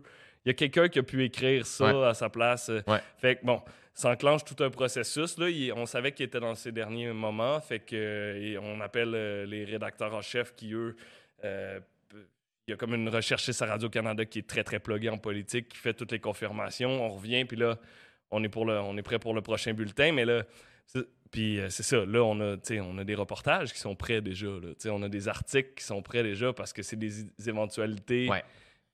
c'est des trucs qu'on voit venir. Puis c'est ça, ça, ça a été. euh, mettons, j'ai appris, je me suis amélioré comme lecteur de nouvelles, mais c'est ça que je, c'est ça, ça dont je me souviens de cette période un peu sombre là où je vivais entre la nuit, où je vivais de nuit, où euh, encore là, c'était pas très bon pour ma santé. Non. Je suis devenu super pâle. euh, C'est clair. Déjà qu'à la base, euh, je suis pas très très foncé, mais fait quoi? C'est, j'ai fait ça. L'été d'après, j'ai fait un peu de reportage au, au général. Donc, reportage radio, un peu de reportage télé. J'ai été. euh, ils m'ont rappelé pour les sports parce que les Jeux de Rio s'en venaient. Puis là, il voulait que j'aille euh, j'aille au jeu, euh, faire des trucs médias sociaux un peu. Mhm. Puis dans le fond, il, il disait va faire des trucs pour les médias sociaux. Tiens, vo- voici un iPhone. Puis là, euh, non mais c'est- il pensait que j'allais faire, je sais pas, des petites vidéos de 30 secondes. Puis là, je me suis dit, Hey, moi, je vais tourner des histoires. Tu sais, je vais je vais faire vivre les jeux un peu différemment. Tu sais, des jeux qui se déroulent à Rio, qui se déroulent à Séoul, qui se déroulent euh, n'importe où, c'est un peu tout le temps la même affaire. Tu sais, c'est le, Ouais. le stade, c'est la traque olympique qui est filmée de telle façon. Puis oui, tu as des, des belles images du pays, mais tu, tu, tu vois pas vraiment l'envers du décor. Puis moi, je me suis dit, je vais essayer de montrer ça un peu, l'envers du décor. Puis je me suis mis à filmer avec mon téléphone, puis à faire des montages sur mon téléphone. Je le recommande à personne. Non. Euh, c'est trop long pour rien, puis ça, tu développes comme tu deviens voûté, puis tu développes des problèmes oculaires. Mais euh, fait que, euh, j'ai sorti plein d'histoires de- de- de- de- qui, étaient le fun un peu. Puis là, tu vois, là, tu parlais de mon, du ton un peu plus Ouais. accessible. C'est beaucoup par Rio que je l'ai trouvé. Tu sais, je- vu que j'étais sur les réseaux sociaux, il y avait comme pas de normes. Ouais. Fait que j'ai pu en, en inventer une, me créer mon, mon style. Puis Ouais. là, je me suis vraiment permis beaucoup de choses. J'ai essayé des affaires, des trucs qui ont moins bien marché, mais, euh, mais j'avais comme une plus grande liberté. J'ai eu vraiment beaucoup de plaisir. Puis en revenant de Rio, c'est là qu'ils ont fait OK, à Radio-Can, on, regarde les stats de consultation des bulletins télé, puis on se rend compte que le monde qui a en bas de 34, 35 ans, là, euh, ils nous suivent plus, ils décrochent. Comment est-ce qu'on peut aller rechercher ce public-là qui est sur Internet, mais euh, pour lequel on n'a pas nécessairement une offre adaptée, une offre appropriée? Puis là, ils ont dit, OK, on va créer une cellule, euh, un petit département, un laboratoire journalistique euh, de plus jeunes journalistes qui vont essayer de trouver une façon de faire ou euh, de, faire des reportages ad- adaptés au web pour aller chercher ce public-là. Puis là, je revenais de Rio, fait que j'avais un bon bagage. Ils cherchaient cinq journalistes, j'ai appliqué, ils m'ont pris, puis là, ils nous ont rassemblés. Ils ont eu cette intuition-là et cette sagesse-là de dire on est des, des, des patrons de 50, 55, 60 ans. On le sait pas euh, nécessairement ce qui fonctionne sur Internet, fait qu'on leur dira pas voici ce que vous devez faire. On va les mettre ensemble puis on va leur donner du temps. Et en journalisme, le temps, c'est une euh, richesse et un luxe qu'on a trop peu. Du temps pour réfléchir à ce qu'eux veulent faire. Parce que eux, il y a plus de chances qu'ils sachent euh, euh, ce qui marche sur le web. Fait que là, entre nous autres, mais aussi avec des gens qui venaient d'autres milieux, du milieu de la publicité, euh, donc qui avaient une approche complètement différente, là, qui connaissaient pas nécessairement le journalisme à la base, euh, mais qui avaient des idées pour éclater le concept, des, des façons pour, euh, des stratégies pour rayonner dans le- dans l'univers numérique puis l'univers des réseaux sociaux, alors que c'est tellement difficile, tu sais, n'importe qui Ah oui. mais n'importe quoi là-dessus. Puis là, je suis autant en compétition contre sais, tes stories que les stories de, de, de l'ami, que la vidéo de chat. Que le- Ouais. Puis là, dans tout ça, il faut qu'un contenu euh, journalistique se démarque. Comment qu'on fait? Fait qu'on a eu du temps pour réfléchir à ça, puis pour penser ça, puis pour créer ça. quand même malade que ça venait d'eux autres. Ouais, vraiment. Puis que- qu'il y ait eu l'audace de vous faire confiance, comme tu dis, parce que euh, trop souvent, euh, c'est ça qui arrive, c'est que ils, ils- ils veulent aller chercher les 18-34, Ouais. Puis après ça, ils engagent une équipe, mais euh, ils veulent tout contrôler quand même. tu sais. Ouais, ouais. Mais la seule affaire là, sur laquelle il a fallu un peu euh, euh, se battre, c'est qu'au départ, encore là, ils pensaient qu'on allait tout faire avec notre téléphone. Tu sais, qu'on Ouais, ouais. on c'est le web, là. Vous pouvez filmer avec votre iPhone, ça va être cash, correct, là. Tu sais, pas besoin de caméraman, là. Mais au final, tu te rends compte que, ben non, t'as besoin. en- Le montage, il faut qu'il soit On point.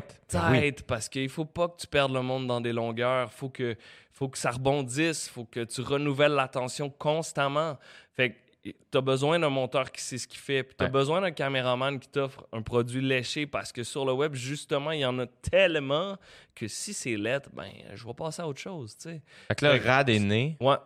puis euh, et, et là, vous avez lancé ça comment? Que- que- comme C'était c'était quoi votre idée de départ? l'idée de départ, je pense que c'était de. Ben, de ne pas faire de l'actualité quotidienne, là, de s'inscrire dans ce qu'on appellerait des sujets qui sont dans l'air du temps. OK. Euh, Là, on est en 2017. Ouais. Puis de leur offrir une. une- exactement. Euh, si on ramène ça à la ligne du temps, là, Ouais. on est en 2017. Euh, puis de leur euh, d'offrir une perspective euh, euh, différente sur des sujets, c'est qu'on entend à gauche, à droite, mais de, de repartir du début à chaque fois. D'offrir deux, trois reportages, là, deux, trois, quatre, cinq reportages sur une thématique dans l'air du temps, en promettant à chaque personne que, OK, pendant une semaine, deux semaines, on va te parler de tel sujet, puis peu importe ton niveau de connaissance sur ce sujet-là, si tu pars du début avec nous, puis tu te rends à la fin, tu vas comprendre ce dont il est question, euh, tu vas avoir euh, des réponses à tes questions, tu vas comprendre c'est quoi les enjeux autour de ce sujet-là, puis euh, tu vas... euh, peut-être dans certains cas, vivre des expériences ou rencontrer des personnages. Ou, donc, c'est- un peu ça la promesse, de dire, s'il y a quelqu'un qui, je sais pas, moi, à un moment donné, il- le mur à Donald Trump, on entendait rien que parler de ça, le mur à... Le mur.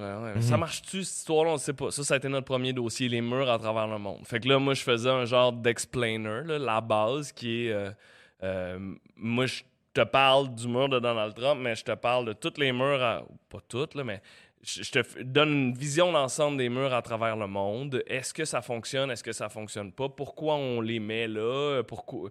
Puis, euh, c'est ça.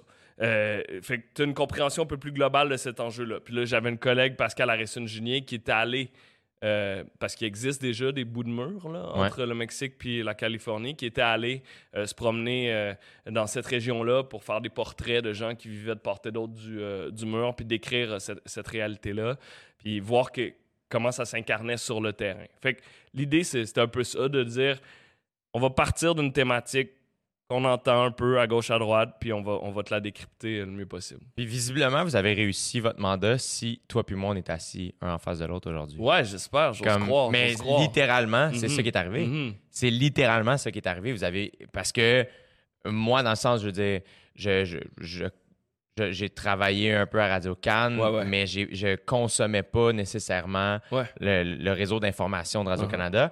Et quand est débarqué RAD, ben moi, j'ai complètement été pogné par cette vague-là. Et, et en étant heureux de l'être Ouais, ouais. et de faire. Oui, comme moi, je me souviens quand, quand tu as expliqué la décroissance Uh-huh. et de faire Ah, je me sens pas comme un cave de pas comprendre. On me l'explique comme, comme si j'étais un idiot, mais de manière de faire Non, non, le but, c'est pas de te faire sentir comme un idiot. C'est de... Moi, c'est ça, ça que je trouve. Les gens les plus intelligents, c'est des gens qui me font sentir intelligent, je trouve. Qui fait en sorte que, la manière que tu m'expliquais ça, c'était pas comme Hey, t'es un épais, puis tu sais pas. C'est de faire Garde, voici ce qui se passe, on va tout vous expliquer. Tout est clair Uh-huh. tu finis une vidéo de 12 minutes, puis je suis comme, oh shit, j'ai plus appris, j'ai plus appris que mes trois années au cégep, man.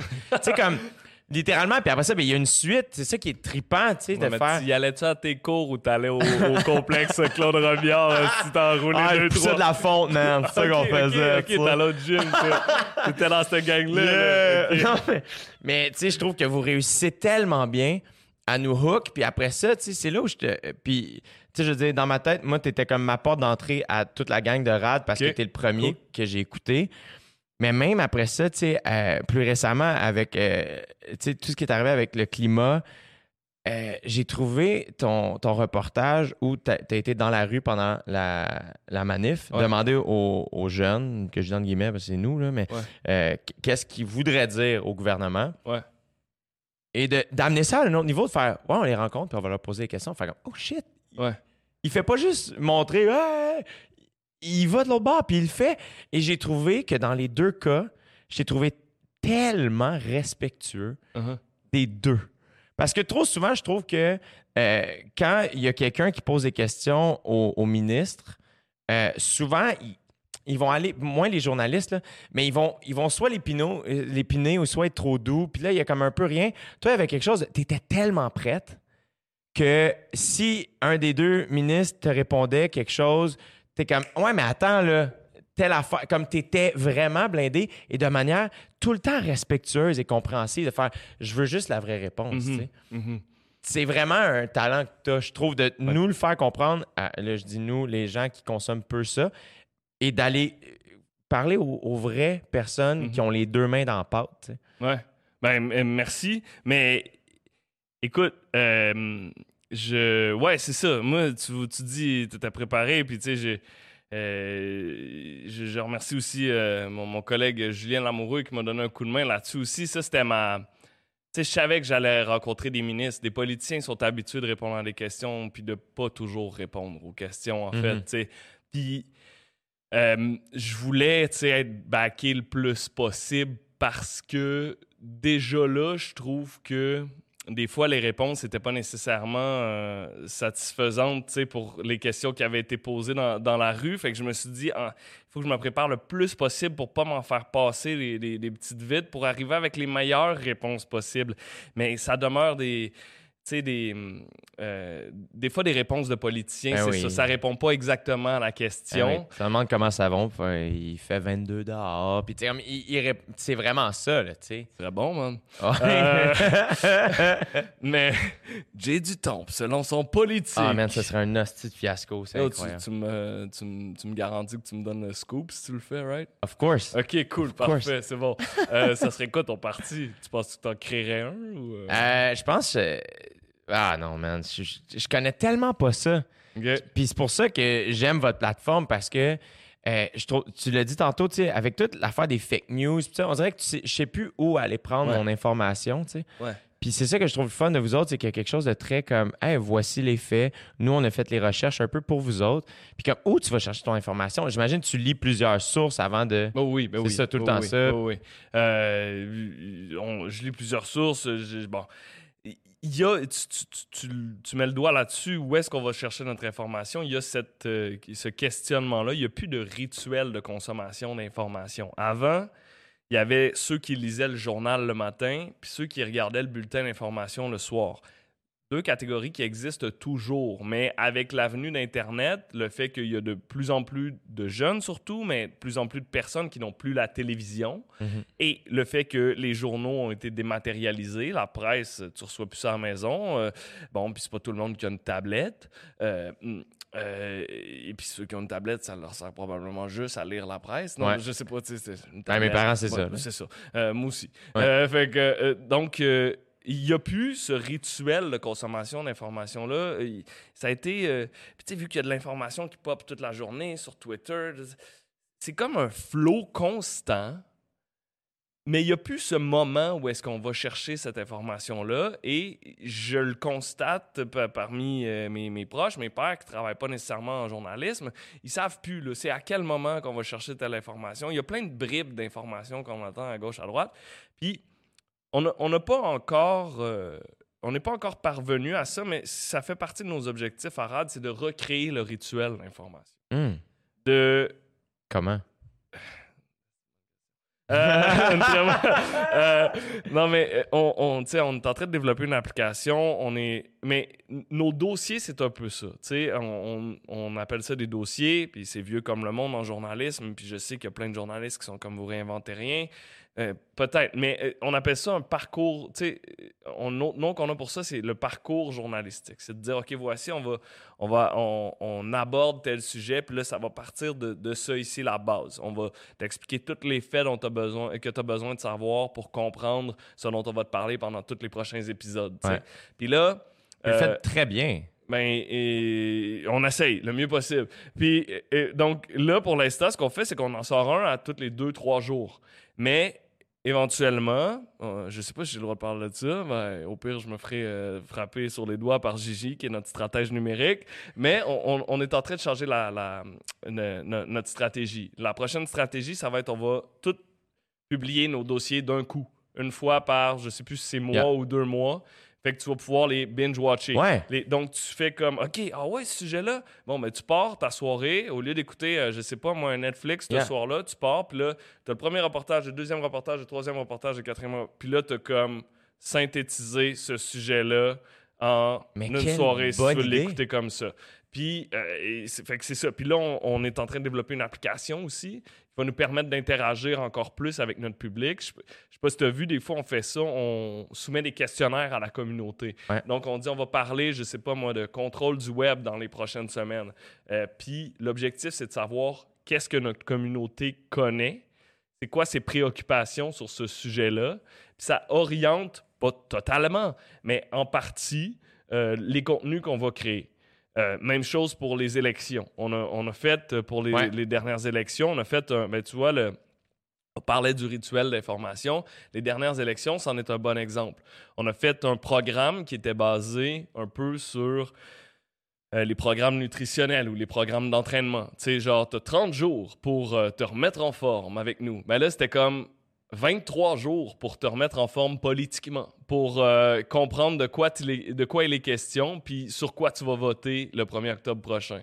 Ben là, on va faire la même chose à l'automne Ouais. pour les élections fédérales. Ça va être un 25 jours pour comprendre, euh, euh, pour, pour te faire une idée, puis te faire une tête sur, sur la question électorale, sur pour qui voter le, le- le 21 octobre aux- aux, élections fédérales, puis avec un contenu qui va être livré dans ta boîte courriel à tous les jours, mais aussi tu peux l'attraper sur Facebook, sur Yeah. YouTube. Puis euh, quand on aura une application, il sera sur l'application aussi. là. Donc, C'est euh, malade.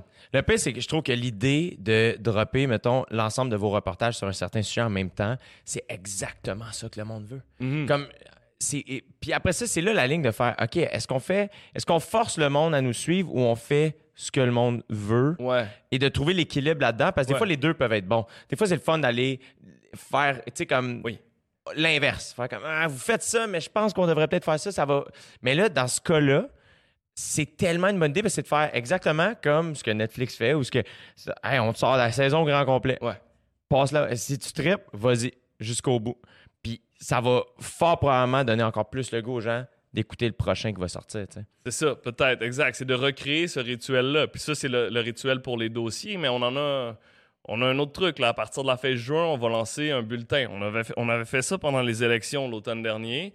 Euh, je faisais un bulletin deux fois par semaine parce que, on va se le dire, les élections, c'est comme, même pour quelqu'un qui, est, qui est en journalisme ou qui est en politique, il s'en passe des affaires dans une journée. C'est un job de suivre ça du matin au soir, qui a dit quoi sur quel sujet, c'est quoi la position de telle partie, il y a tel truc qui est arrivé, lui a répondu ça, l'autre a répondu ça, nanana, puis ça, c'est...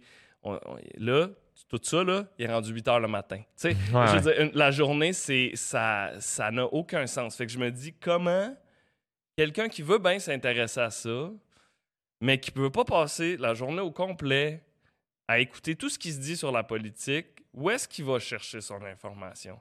Même sur notre site internet à Radio-Canada, puis ils font un job incroyable, OK? Euh, les gens à l'in- à l'info à Radio-Canada, mais par jour, il pouvait y avoir 10, 12 articles sur la campagne. Qui a le temps de lire 10 ou 12 articles par jour?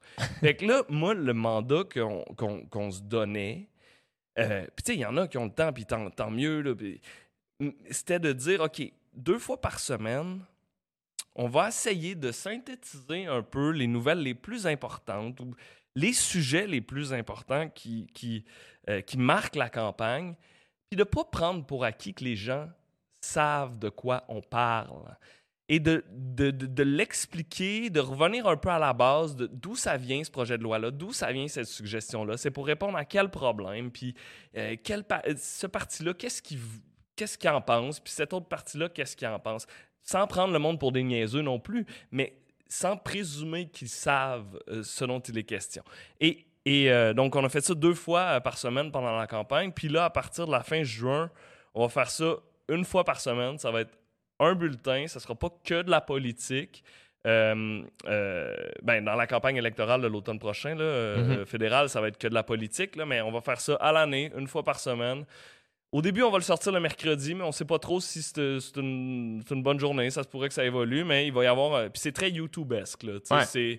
Ça va être moi, mais des fois, ça va être certains de mes, euh, Tes euh, collègues. de mes collègues qui. Tu t'adresses à la caméra, t'expliques des trucs. Puis on a cette richesse à Radio-Canada. Là, on fait de la télé 24 heures sur 24 ou presque, là, avec des bulletins d'information, tu sais, top, de Ouais. top qualité, extrêmement crédible, avec des analystes, des reporters qui sont là sur le terrain, qui vont chercher des trucs. Fait que moi, je pige là-dedans. Je vais chercher, tu sais, j'écoute les téléjournaux, puis hop, telle analyse de, de Ouais. Michel David ou, euh, ou euh, Michel COG, boop, OK, je vais mettre ça au bout de ma nouvelle. Ah, OK, il y a François Legault qui a dit tel truc, je vais le chercher. Puis je refais un peu un bulletin de nouvelles, mais à la sauce euh, Ouais. YouTube, là, tu sais, et en expliquant les trucs. C'est extraordinaire. ben, je contacte apprécie. Mais c'est vraiment une bonne idée. Cool. C'est vraiment une bonne idée, puis je trouve que vous, vous remplissez votre mandat, mais d'une manière comme euh, complète, euh, juste, drôle, real. Euh, c'est important ce que vous faites. Puis euh, on dirait que ça me donne ça me donne le goût d'être un meilleur citoyen, d'être plus au courant. Cool. Parce que moi, souvent, j'ai l'impression, je suis comme. C'est pas que ça m'intéresse pas, mais je sais plus par où starter. C'est- difficile pour vrai. Et vous me donnez la main, là. Faire comme, voilà, on t'amène, mon chum. Thanks, man. Ouais. L'objectif, c'est que dans deux ans, tu lises ton devoir à tous les matins. Let's go. Let's go. Let's go. Dans deux Let's ans, go. jour pour jour. Dans deux ans, jour pour jour, t'es le plus grand fan d'Alexandre Shields. Tu lis tous les articles sur l'environnement et tous ces articles sur les baleines. Alexandre Shields est un reporter environnement euh, que je salue, euh, qui, qui fait un très, très beau travail pour, pour Le Devoir. C'est un ami également. Euh, et il a une passion pour les baleines.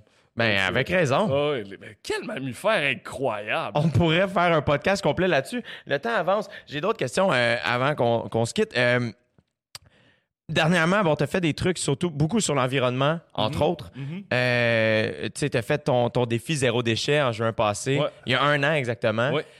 Puis ça, je trouve ça vraiment inspirant parce que tu fais pas juste nous dire ce qu'il faudrait faire, Ouais. tu l'as appliqué. Ouais. Tu nous as même donné les outils. Là. Ultimement, en le faisant, tu as fait Hey, c'est ça que je vous conseille de faire. Tu as, fait un Mary Kondo de zéro déchet. À la différence que pendant les semaines qui ont suivi mon reportage, je n'ai pas vu sur Instagram, genre, euh, je, hashtag Olivier Arbourmas ma vie, là, tu sais. Alors que tout le monde en janvier était comme, wouhou, Marie Kondo, j'ai plié mes jeans, regardez. Moi, l'affaire qui me faisait le plus rire dans Marie Kondo, c'était la pauvre. euh, la personne qui. euh, comment t'appelles ça? La traductrice. Ah oui. que est jamais dans le plan. Comme le plan, elle coupe toujours sur sa face. C'est comme, man, c'est pas là, le show chie, là, Ah tu sais, t'entends? jamais ses interventions, Non, mais c'est le rouage le plus important du show. Ah. Aucun respect pour la traductrice. Moi, j'ai beaucoup aimé ça, puis j'ai beaucoup aimé l'idée de remercier nos objets. Oh my God, c'est intense. Serrer ces objets. là. tu le fais-tu, toi? Tu reverses Pas du tout. Non? J'ai pas- trop de stock, faut que je vide. Ton- en regardant ton reportage, j'ai fait, ah mon Dieu, 20 vêtements, faudrait que je me botte le cul. Ah, faut- ouais, ouais, ouais. Euh, Est-ce que. Ah, J'invite les gens évidemment à aller écouter tes reportages. On pourra en parler longtemps, puis tu reviendras, puis on en parlera plus- de, de manière plus profonde. Mais euh, est-ce que tu gardes espoir en général, mettons? Ou le fait de consommer cette information-là et la- la- l'offrir Ouais.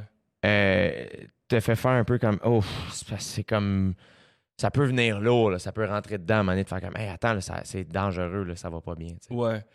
Euh, tu sais, je te dirais, puis je pense que c'est un éveil euh, que plusieurs personnes ont eu dans les dernières années à la lumière des rapports euh, scientifiques qui nous sont présentés euh, périodiquement et dont le constat est de plus en plus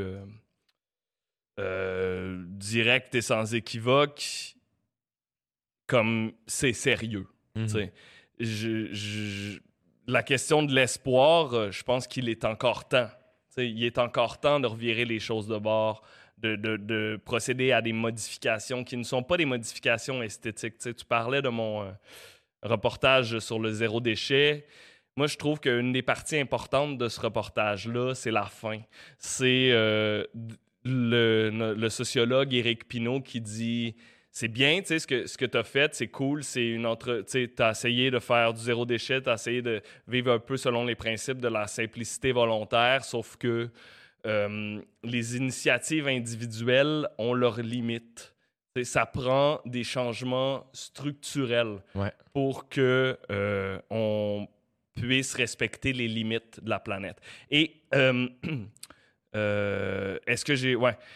Il est encore temps, ça va prendre des changements très, très importants, mais c'est sûr que, ouais, ces dernières années, j'ai comme... J'ai catché de quoi, là, tu sais, euh, il, se passe, de quoi? C'est là, les jeunes semblent avoir, une partie de la jeunesse semble avoir compris. Ça, c'est vraiment intéressant de voir ça, ce qui s'est passé à travers le monde cette année, cette prise de conscience collective-là et cette, cette, euh, cette euh, mise en action aussi, là, tu sais, pas juste dire Ah, on, est, doomed. Non, ils vont dans la rue, puis ils manifestent, puis bon, ils, se font sermonner par les uns, puis ils se font encourager par les autres, peut-être, mais ils sont là, puis ils ont, pris conscience d'un truc, puis d'un problème réel on- qu'on peut pas ignorer, euh, Il y en a plusieurs qui pensent que, tu ça va cracher, il y a...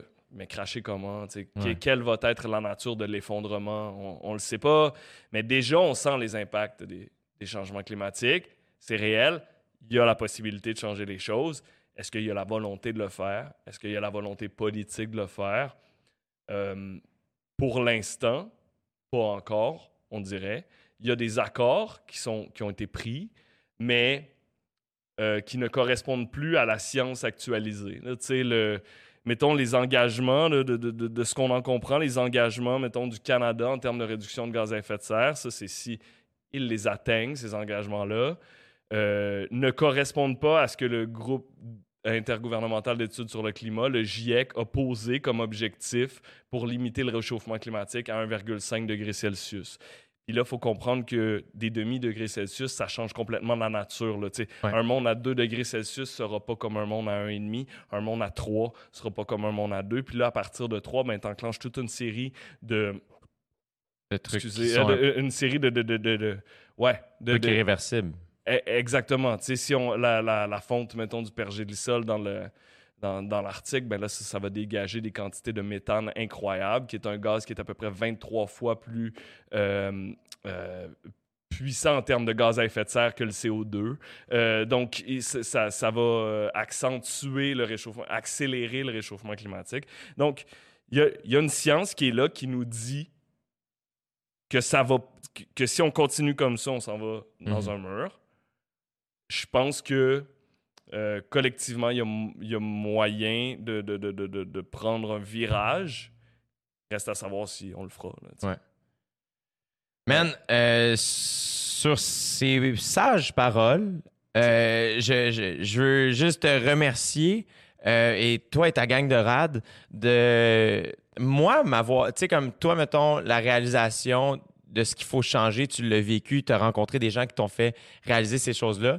Moi, ces gens-là, c'était vous autres, Entre autres. Mhm. Mais euh, il y a beaucoup, je, je me suis ouvert les yeux grands, puis j'ai senti un espèce de besoin de, de, de, de, de changer euh, humainement, moi personnellement, les petits changements que je peux faire. Euh, Je sais que vos reportages chez RAD ont eu une influence sur mon quotidien. Très cool. Donc, je vous en remercie. Bien content d'entendre ça. Merci de faire ce que vous faites. Je trouve ça super important. Puis, euh, keep it up. T'es un être humain vraiment fascinant. Puis, euh, j'ai appris plein de choses aujourd'hui. Puis, je te réinvite déjà à revenir, mon gars. On, on refait ça bientôt. Parfait. Puis- Ça me ferait un immense plaisir. Je, je pourrais euh, te poser plus de questions rendu là, revenir dans mon rôle de journaliste un peu. Là. On aura la chance. On, on fera ça plusieurs fois par année. Puis, à un moment donné, Ok, parfait. Mais merci beaucoup de l'invitation. Vraiment apprécié. Je suis très content que, que, que tu, que tu m'as invité, d'avoir été parmi les premiers invités aussi à ton podcast.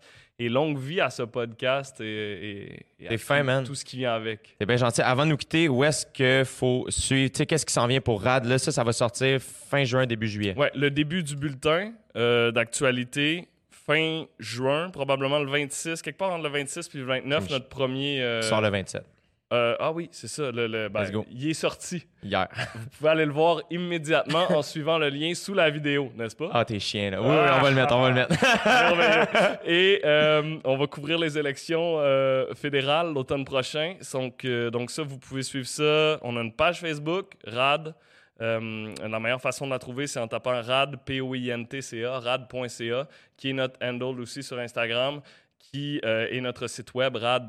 Là, c'est un vrai point, CA. Et euh, sinon, ben, vous pouvez euh, faire la même chose, puis venir me voir sur Instagram aussi. Euh, je peux, puis sur Facebook, je relais mes reportages, puis les reportages de mes collègues aussi là-dessus. Donc voilà. Longue vie à vous, les amis. Merci, man. Ben, merci, merci. Cheers.